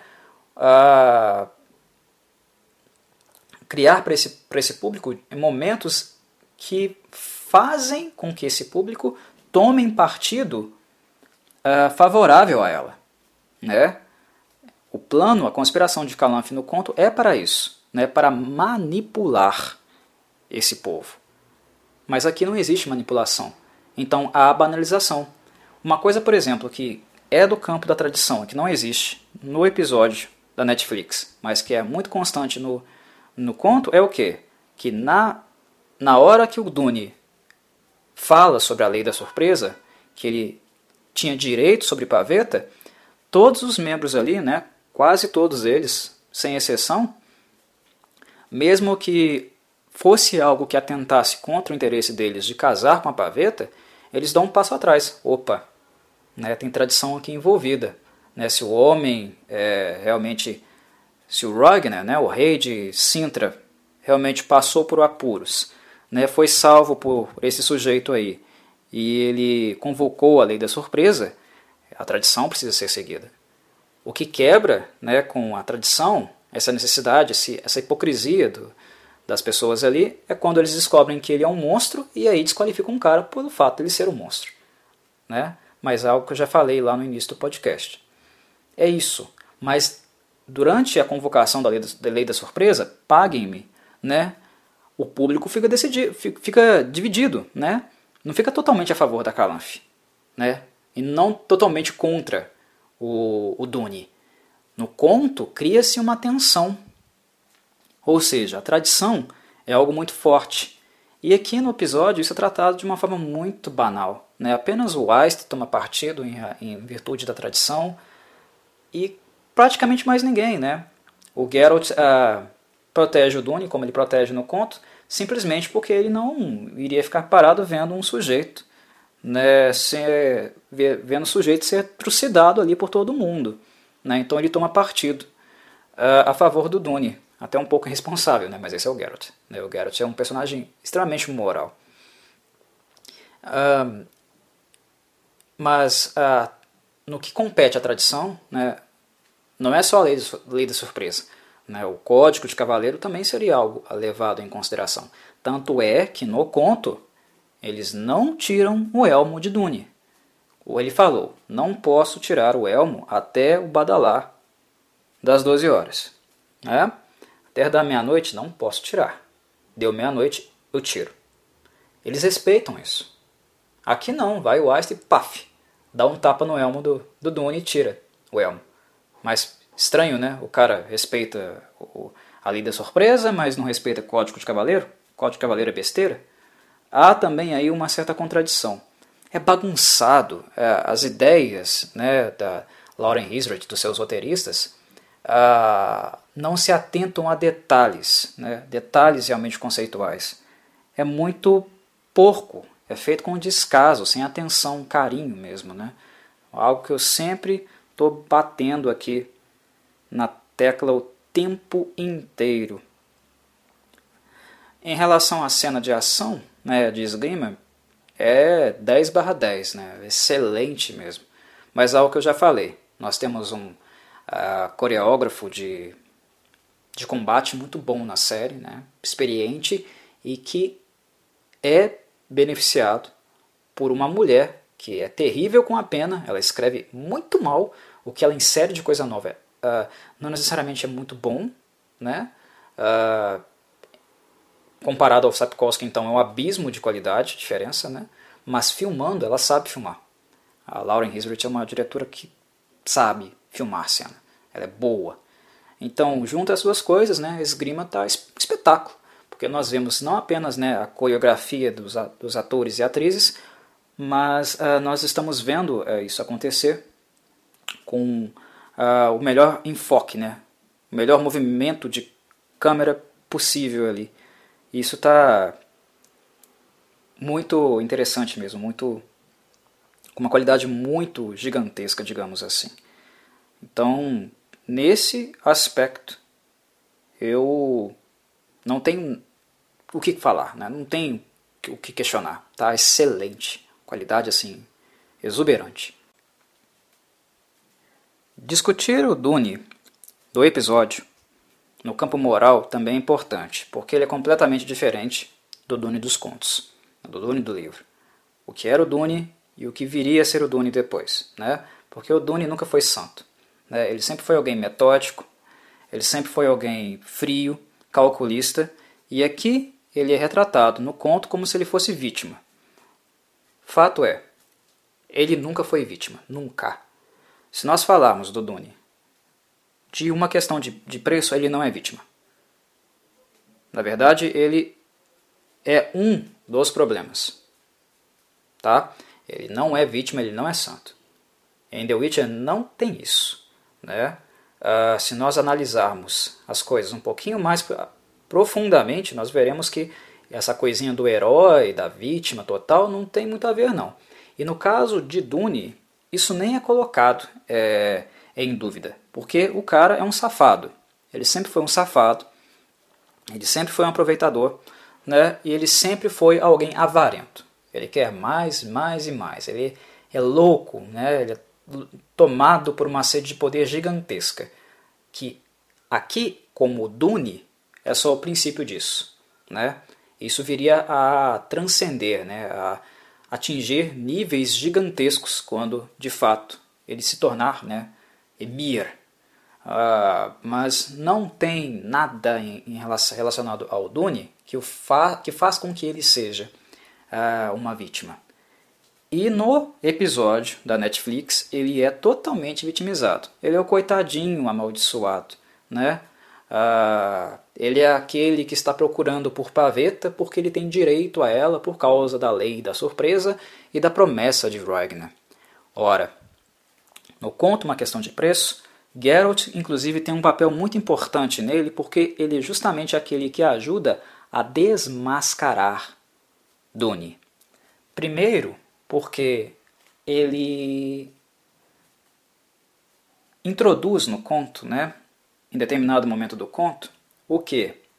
A percepção dele é de que ao Ragnar sofrer um, um acidente né, que, que colocou a vida do rei, né, do marido de Calanfe, agora já falecido, mas na época viva, é, em perigo, né?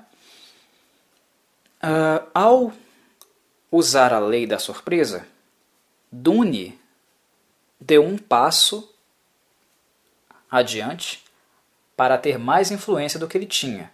Ragnar não sabia da, da gravidez de Calanfe, mas isso não quer dizer que o Dune não sabia. Né? Ah, e há alguns elementos no conto né, que conspiram a favor dessa hipótese de que ele sabia sim que, como é, nos é mostrado, nos é reforçado durante a sequência de eventos e da saga, foi um passo calculado, porque o Dune é calculista. O Ragnar pode não ter noção de que Calanfe estaria grávida, né? De, de que ao voltar para casa ele encontraria a sua esposa barriguda. Mas isso não quer dizer que o Dune não sabia. Então, um acidente de Ragnar pode ter sido uma oportunidade de Dune né, de ascender socialmente. Esse é um ponto.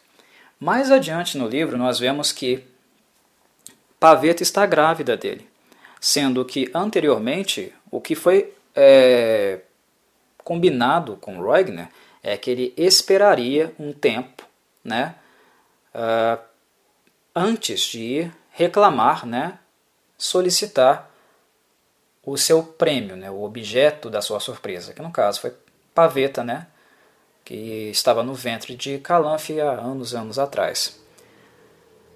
Ele aguardaria um momento. Só que o Dune é um safado. Ele não é vítima no conto. Ele é um safado. Ele, ele é um cara que não joga para perder. Ele é capaz de trapaças, de enganações e manipulações para conseguir o que quer. E é isso o que fica esclarecido no conto. Porque ele não ia contar apenas com a promessa feita por Ragnar. Ah, eu vou esperar 15 anos, a menina ficar grande, né? Ter lá sua festinha de debutante dela e simplesmente aparecer lá e pedir a filha de, de um monarca, a mão dela, porque ele me prometeu há anos atrás. Ele não é idiota. Óbvio que ele encontraria resistência se ele se amparasse né, apenas nisso. O que, que ele fez? Ele deu um jeitinho de frequentar né, o castelo, a corte, né, fez contatos com, com funcionários lá de dentro, servos lá de dentro, e ele conheceu a paveta por causa dessa influência.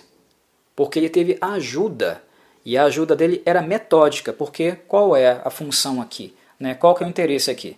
ele usar uma adolescente, uma menina adolescente, nós temos que lembrar disso. A, Paveta era, era adolescente, uma menina imatura. Né? Ele usou pessoas para se aproximar dela e engravidá-la, seduzi-la e engravidá-la. No momento que ele fosse reclamar né, a lei da surpresa, o prêmio dele, a Calanfe iria encontrar a filha grávida e isso serviria como combustível para o próprio Dune. Ou seja, o cara é um desgraçado. E aqui, no episódio, ele é um coitadinho. Ele é o, o alvo de preconceito. Ele é um desgraçado.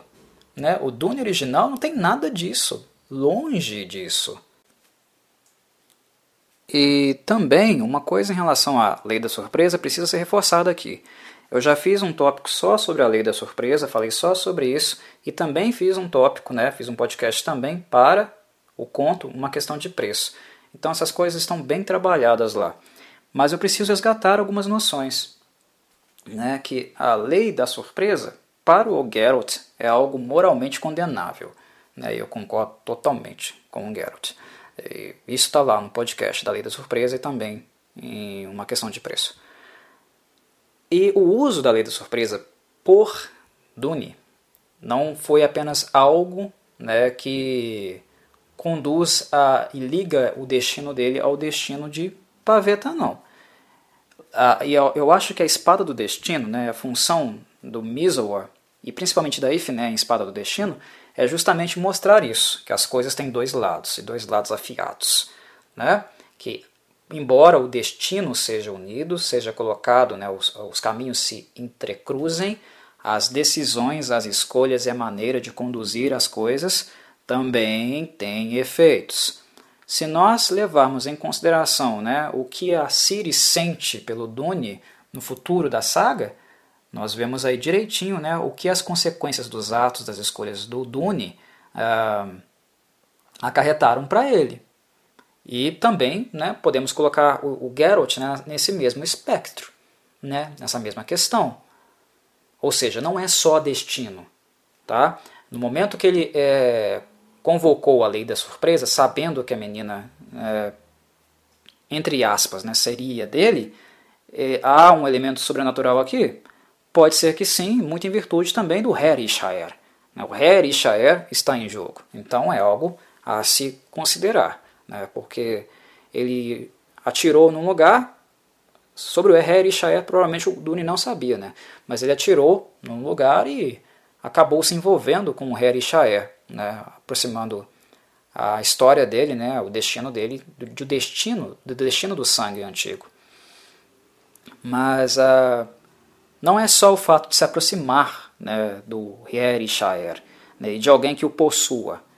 É também né, as escolhas, né, a maneira como você conduz a, essa aproximação. Repito, não é só sobrenatural, não é só destino. É um erro, uma falha grave dessa série. Não é só isso. Né? Ah, tudo que não é sobrenatural está sendo banalizado, descartado e não trabalhado. Né? E, em relação à lei da surpresa, né, o Geralt uh, rechaça a lei da surpresa, porque ela é uma forma de subordinação né, de uma outra vida à vida de um dono mesmo, né, de alguém que possui uma outra vida. Isso, isso moralmente, eticamente para o Geralt é condenável, independente do fato se a criança vai aceitar ou não, que é uma das condições também que impõe a lei da surpresa. Né? E que certamente o Dune também fez, seduziu a Calanfe, a, Calanfe não, a Paveta, né?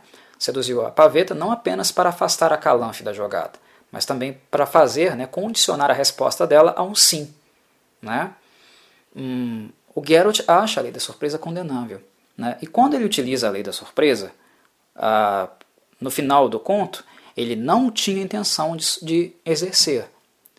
Depois, mesmo a Ciri dizendo sim.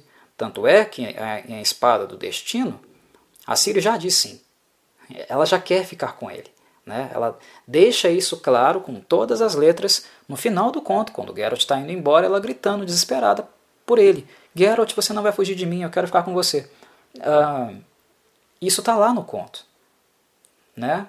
A pequena Toquinho gritando aos berros, desesperada, quando ele está indo embora, fugindo dela. Ela escolheu sim. Né?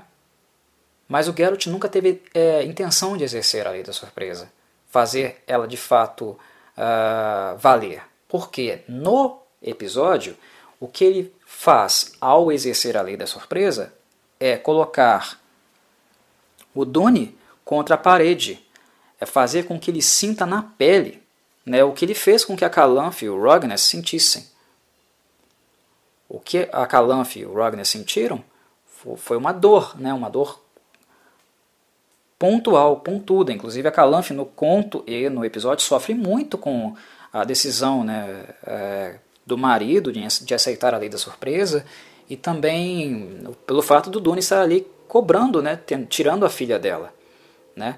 Então quando o Geralt, no final do conto, uma questão de preço, exerce uma, a, a lei da surpresa, é para fazer com que o, o Dune sinta na pele o mal que ele causou a eles.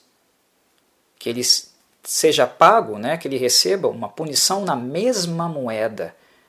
Era isso que o, Geralt é, queria causar ali. Essa era a intenção, né, de fazer com que ele se coloque né, minimamente no lugar daquelas pessoas que ele fez um mal, porque a lei da surpresa é um mal, foi um mal que o Dune fez. Né? Essa era a função. Isso aqui no episódio é totalmente banalizado. Ah, o Geralt vira e fala: Ah, eu convoco aí a lei surpresa, o que você encontrar né, uh, primeiro e que não esperava, você terá de me dar. E isso começa a sair, com ironia, sarcasmo. Né? Ele não tinha intenção nenhuma né, de exercer também, mas ele estava dando de ombros, como se isso não fosse importante. Ele falou por falar, o que é completamente diferente do conto, porque quando o Geralt convoca a lei da surpresa, ele faz consciente de estar exercendo esse ato. É consciente porque ele tem uma função pedagógica, mas não para ficar com a Siri. É o ato consciente não para depois vir no futuro e pegar a criança deles. É uma, é uma conduta consciente para educar o Dune. Fazer ele, ele sentir na pele o que ele fez essa família de monarcas passar. Essa é a função. E aqui na série é totalmente banalizado. Banalizado assim.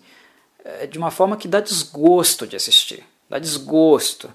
Eu não estou nem um pouco ansioso para ver o próximo episódio. Irei assistir porque é compromisso aqui do canal. Falei que eu iria fazer de todos os episódios e farei. Mas uh, dá desgosto de ver a, a, a, história, a série sendo tratada dessa, dessa maneira, em pontos cruciais, conceituais do autor. Repito, parece que a Lauren Hildreth não gosta do Sapkowski. Então por que está tá adaptando o, o livro dele? Adaptar implica em modificações, mas não destruir os pontos centrais da narrativa, da saga, da história. Está se tornando uma outra história. Apenas uma, uma, uma, uma outra história com os personagens do mundo de The Witcher. Mas The Witcher mesmo, né, a adaptação dos livros, né, baseado nos livros, né, feito com os livros. Uh, então, é meio complicado né, essa análise, né, essa avaliação. Não é bem por aí, não.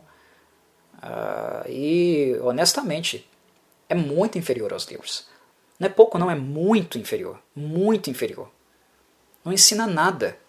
Né? Não faz refletir sobre nada. Por que você não faz o público refletir? Porque você tirou todas as reflexões do livro, centrais do livro, e colocou algo no lugar banal, trivial. Ah, foda-se. Né? A cena com o Geralt é justamente essa. Né? É essa postura que ele tem. Ah, foda-se. Eu convoco a lei da surpresa e foda-se. E começa a sair. É completamente diferente do livro. Né? Ruim demais. Ruim, ruim demais mesmo. Né? Um, enfim. Saímos disso e passamos agora para o Harry Shire. Eu já havia falado sobre as características né, mentais e físicas da, da paveta né, no início do podcast já havia comentado sobre isso. E o Harry Shaer, meu Deus, é, foi o Harry Shaer, o momento de manifestação do Harry Shaer, do sangue antigo, para mim foi o momento do episódio que eu quis parar de assistir a série. Eu, parei, olhei aquilo e pensei, eu não vou aguentar assistir isso. Eu não vou suportar ver isso aqui. Porque é tão ridículo, é tão escroto, é tão ultrajante que está me dando realmente agonia, está me dando desgosto de ver essa porcaria. Sinceramente, fazer o que foi feito com o Harry Shaer é demais. O Harry Shaer é um poder estrondoso, É um poder que condena o seu portador à sua influência. E aqui com a, a sua manifestação no episódio, eu já havia falado que, que Paveta não dava nenhum sinal né, de ter algum distúrbio. Algo que no conto ela é, ela tem. Eu falei, ela é sentida, ela é percebida como alguém, né, uma estranha. Um paralelo cinematográfico que eu posso fazer é apenas um paralelo mesmo, porque é apenas uma aproximação, mas não é exatamente a mesma coisa. Mas para vocês pensarem, a manifestação do e Shaer, do sangue antigo em Paveta, é algo no nível de Carrie, a estranha. O original, tá? Porque os remakes desse filme são todos uma porcaria. Pensem no filme lá, o original, Carrie, a estranha. Ou no próprio livro do Stephen King, né? Isso Shaer. Ah, mas a Carrie mata todo mundo lá na, no, no, no baile, né? Conscientemente. Sim. Sim. Tá? E essa é a diferença. Quando a paveta sai de controle, ela sai de controle totalmente. O Harry Shaer é tão poderoso que até a própria consciência da paveta nubla. É o poder emanando dela como se fosse uma bateria gigantesca interna e explodindo, saindo, né, irradiando a sua energia. Ela perde totalmente o controle. Em Carrie, a estranha, nós vemos a Carrie usando esse grande poder que ela possui e detonando todo mundo. Em Paveta é pior, porque além de ela não ter consciência de nada, o poder sai de uma vez, vaza tudo da, da, da, da princesa. E ela, esse poder seria capaz de destruir o castelo e talvez a cidade, se isso ele não fosse contido. Né? O Harry Shaer não é brincadeira. É como se fosse uma ogiva nuclear dentro de uma pessoa ele não é brincadeira. Quando o portador do Harry Shaer passa por um nervoso muito grande, né, mentalmente o, portador é muito abalado, que é o caso né, de, de Paveta, quando ela viu que o Dune seria assassinado, né, e ela é apaixonada por ele, tanto no conto quanto no, no episódio da série, ferrou!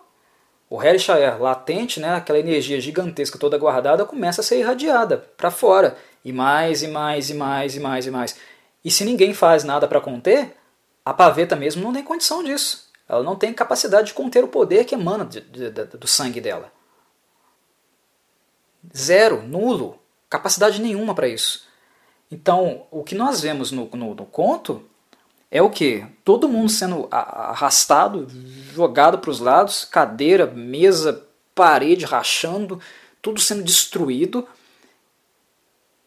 e o Geralt e o Mizor, né, que são os, os, os dois mais capacitados ali no momento para fazer alguma coisa, em completo desespero.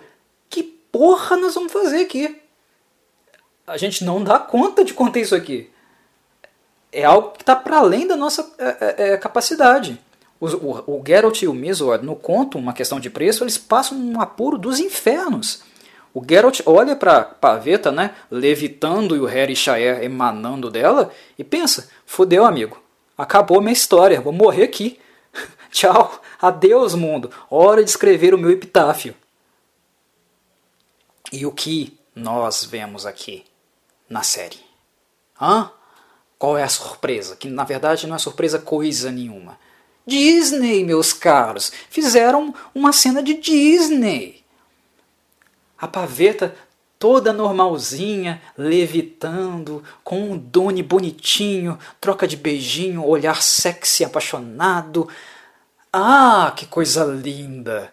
Ai, que coisa maravilhosa! Ai, que conto de princesa! De novo, de novo, Sapkowski não é Disney. Na verdade, ele é um autor que subverte essa noção. É um autor que coloca isso ao avesso. Ele tira a idealização. Ele não reforça. E a Lauren Risber está fazendo totalmente o contrário do que ele faz. Ela é analfabeta funcional? Não acho, embora ela faça coisas de um analfabetismo funcional. Quando ela interpreta o texto e faz algo que é o contrário dele. Mas é aí que está a questão. Não acho que ela seja analfabeta funcional. O que eu acho é que ela não gosta de, do Sapkowski e não gosta de The Witcher. E, de novo, ela usa o livro ou os personagens como uma, uma oportunidade de fazer um produto para a TV. Nada além disso. Porque não é fiel. Não é fiel nem a pau. É um ultraje. É um ultraje, é um desrespeito à essência do que é o conto e esses elementos do conto. Os personagens, o Harry Shaer, tudo. É tudo ao avesso. É ridículo o Harry Shaer aqui. Vocês tiveram medo do Harry Shaer? Vocês se sentiram oprimidos pelo Harry Shaer? Temerosos pelos personagens que ali estavam? Claro que não. Vocês viram uma cena de uma animação da Disney dos anos 80, 90, 70, sei lá. Uma princesinha com um príncipe, os dois idealizados, né, num turbilhãozinho levezinho, né? Ah, não faz muita coisa não, né? Não quebra muita coisa não. Os dois ali se olhando com aquele olhar idealizado, né, de princesa e príncipe encantado.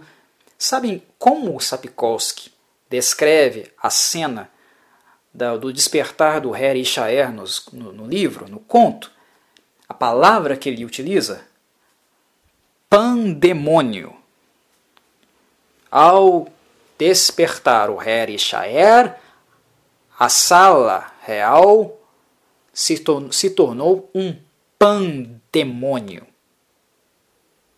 O que vocês viram lá no conto O Último Desejo, com a manifestação do Jin né, e Yennefer tentando controlá-lo, aqui, se a paveta não fosse controlada, seria três, quatro vezes pior. Pandemônio.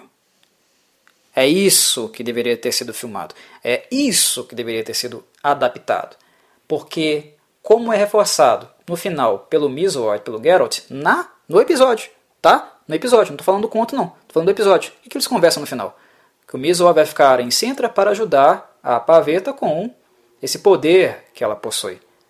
Né? E que o, o Geralt fala que ela não é capaz de controlar. E que o Mizor concorda. Isso eles falam no fim do episódio.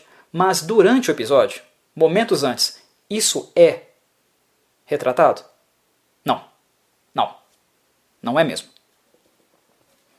Porque a gente tem ali um princípio de tufão, né? uma ventaniazinha com os dois namoradinhos levitando e nada mais do que isso. A paveta lá com os olhos abertos, toda encantada, derretida pelo Dune.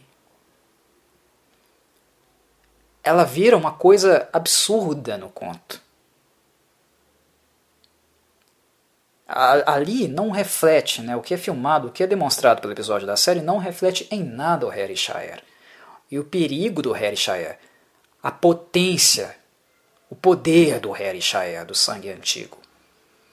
E o que justifica o interesse por esse sangue dos grupos mais poderosos, das, das figuras mais poderosas da saga de The Witcher que iriam por todo sempre seguir, perseguir a Siri por causa disso. E o que nós temos? O que nós ganhamos? Disney. Ora, Netflix, entrega para Disney. Vende os direitos para ela. Faz uma série lá na, na Disney Plus.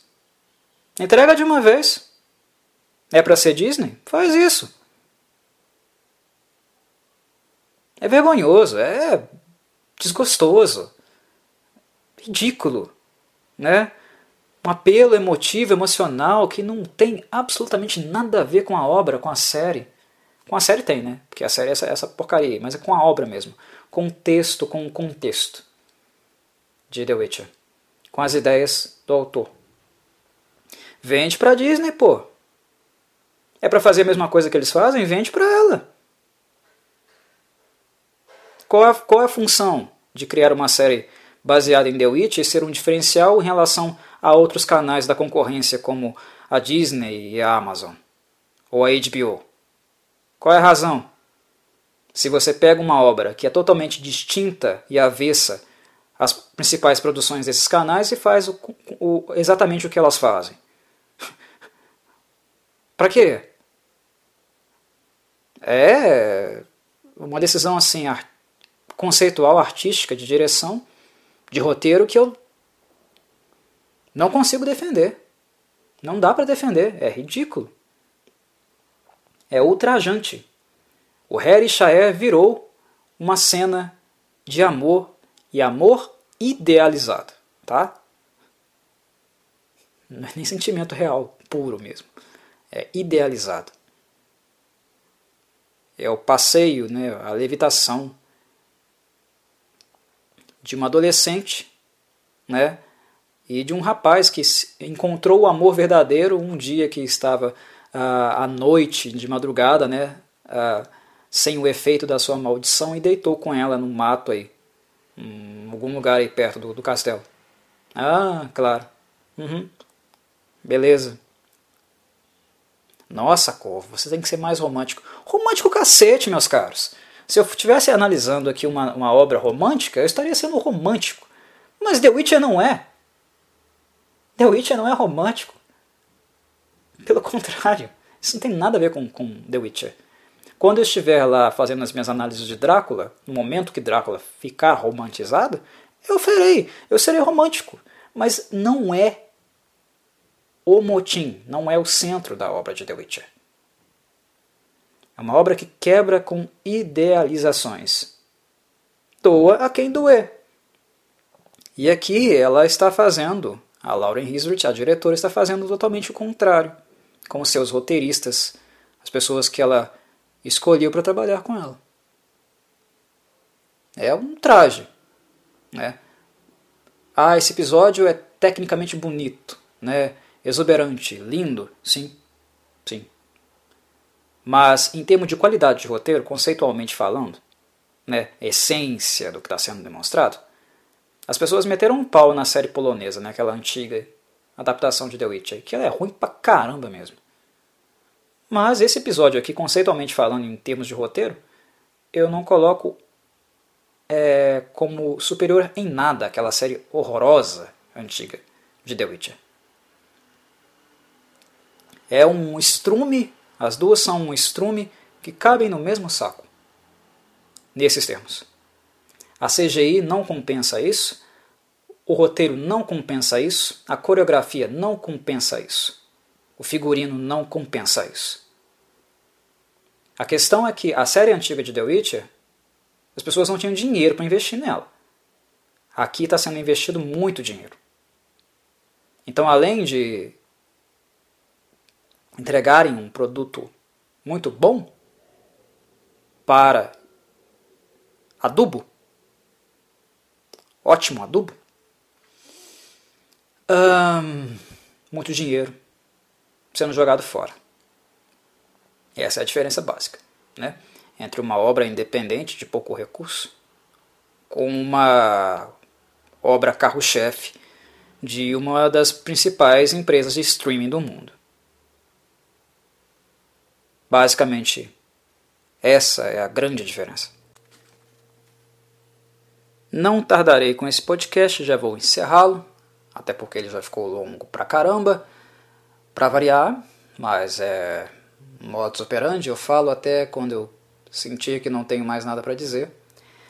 A série termina né, com o Mizot falando sobre, em tese, o conceito da espada do destino, né, que não foi trabalhado com Efiné no episódio, e com Mizor aqui fica totalmente sem contexto, sem sentido, até porque Siri não existe. Uh, o Mizor não sabe de absolutamente nada, né? ele não tem a consciência que a Eifnet tem. Uh, o destino ainda não se manifestou no sentido de uh, insistir na aproximação dos dois personagens, isso foi retirado. Então, substituir um conto inteiro conceitualmente, o que ele trouxe enquanto conceito, por uma, um papo com o Mizor no final deste episódio aqui, de uma questão de preço, ah, coisa de jegue. E só para vocês saberem, né, o papo com o Mizord acontece lá em Espada do Destino também. Ele é um elemento do conto. Ele também reforça isso, do jeitinho que ele fez aqui com o Geralt no final desse episódio mas com muito mais argumento, com muito mais é, conhecimento de causa, nós podemos colocar assim, tá? Então essa é a diferença entre um bom autor, né, um bom literário e alguém que sabe filmar bem, que sabe dirigir bem e acha que tem capacidade né, de substituir elementos conceituais de um autor bom como Sapkowski por suas invencionices, para acomodar as decisões e a estrutura narrativa que ela optou por utilizar. Por fim, uma coisa que eu tenho que dizer para encerrar esse podcast que me incomodou bastante foi o fato de Siri beber a água de Brocklon. Na cena com a Eifné, o que nós vemos acontecer, meus caros? A Siri beber a água de Brocklon de bom grado. Uhum, vou esquecer minha vovozinha.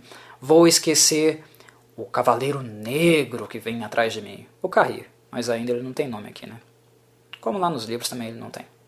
Vou esquecer, uhum, vou tomar água, né? A, a, pinga que deram ali pro, pro Dara, olha, ele tá super feliz, esqueceu todos os seus traumas.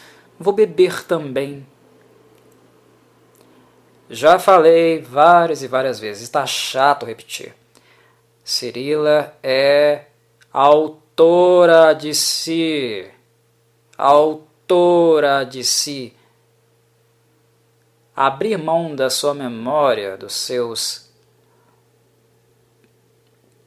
queridos, do seu, do seu passado e abraçar a água de Brocklon, colocar-se sob a tutela de Eifiné, as manipulações de Eifiné, é anti-Siri. Ela não deixa ninguém montá-la. ela não gosta de controle. Ela gosta de liberdade.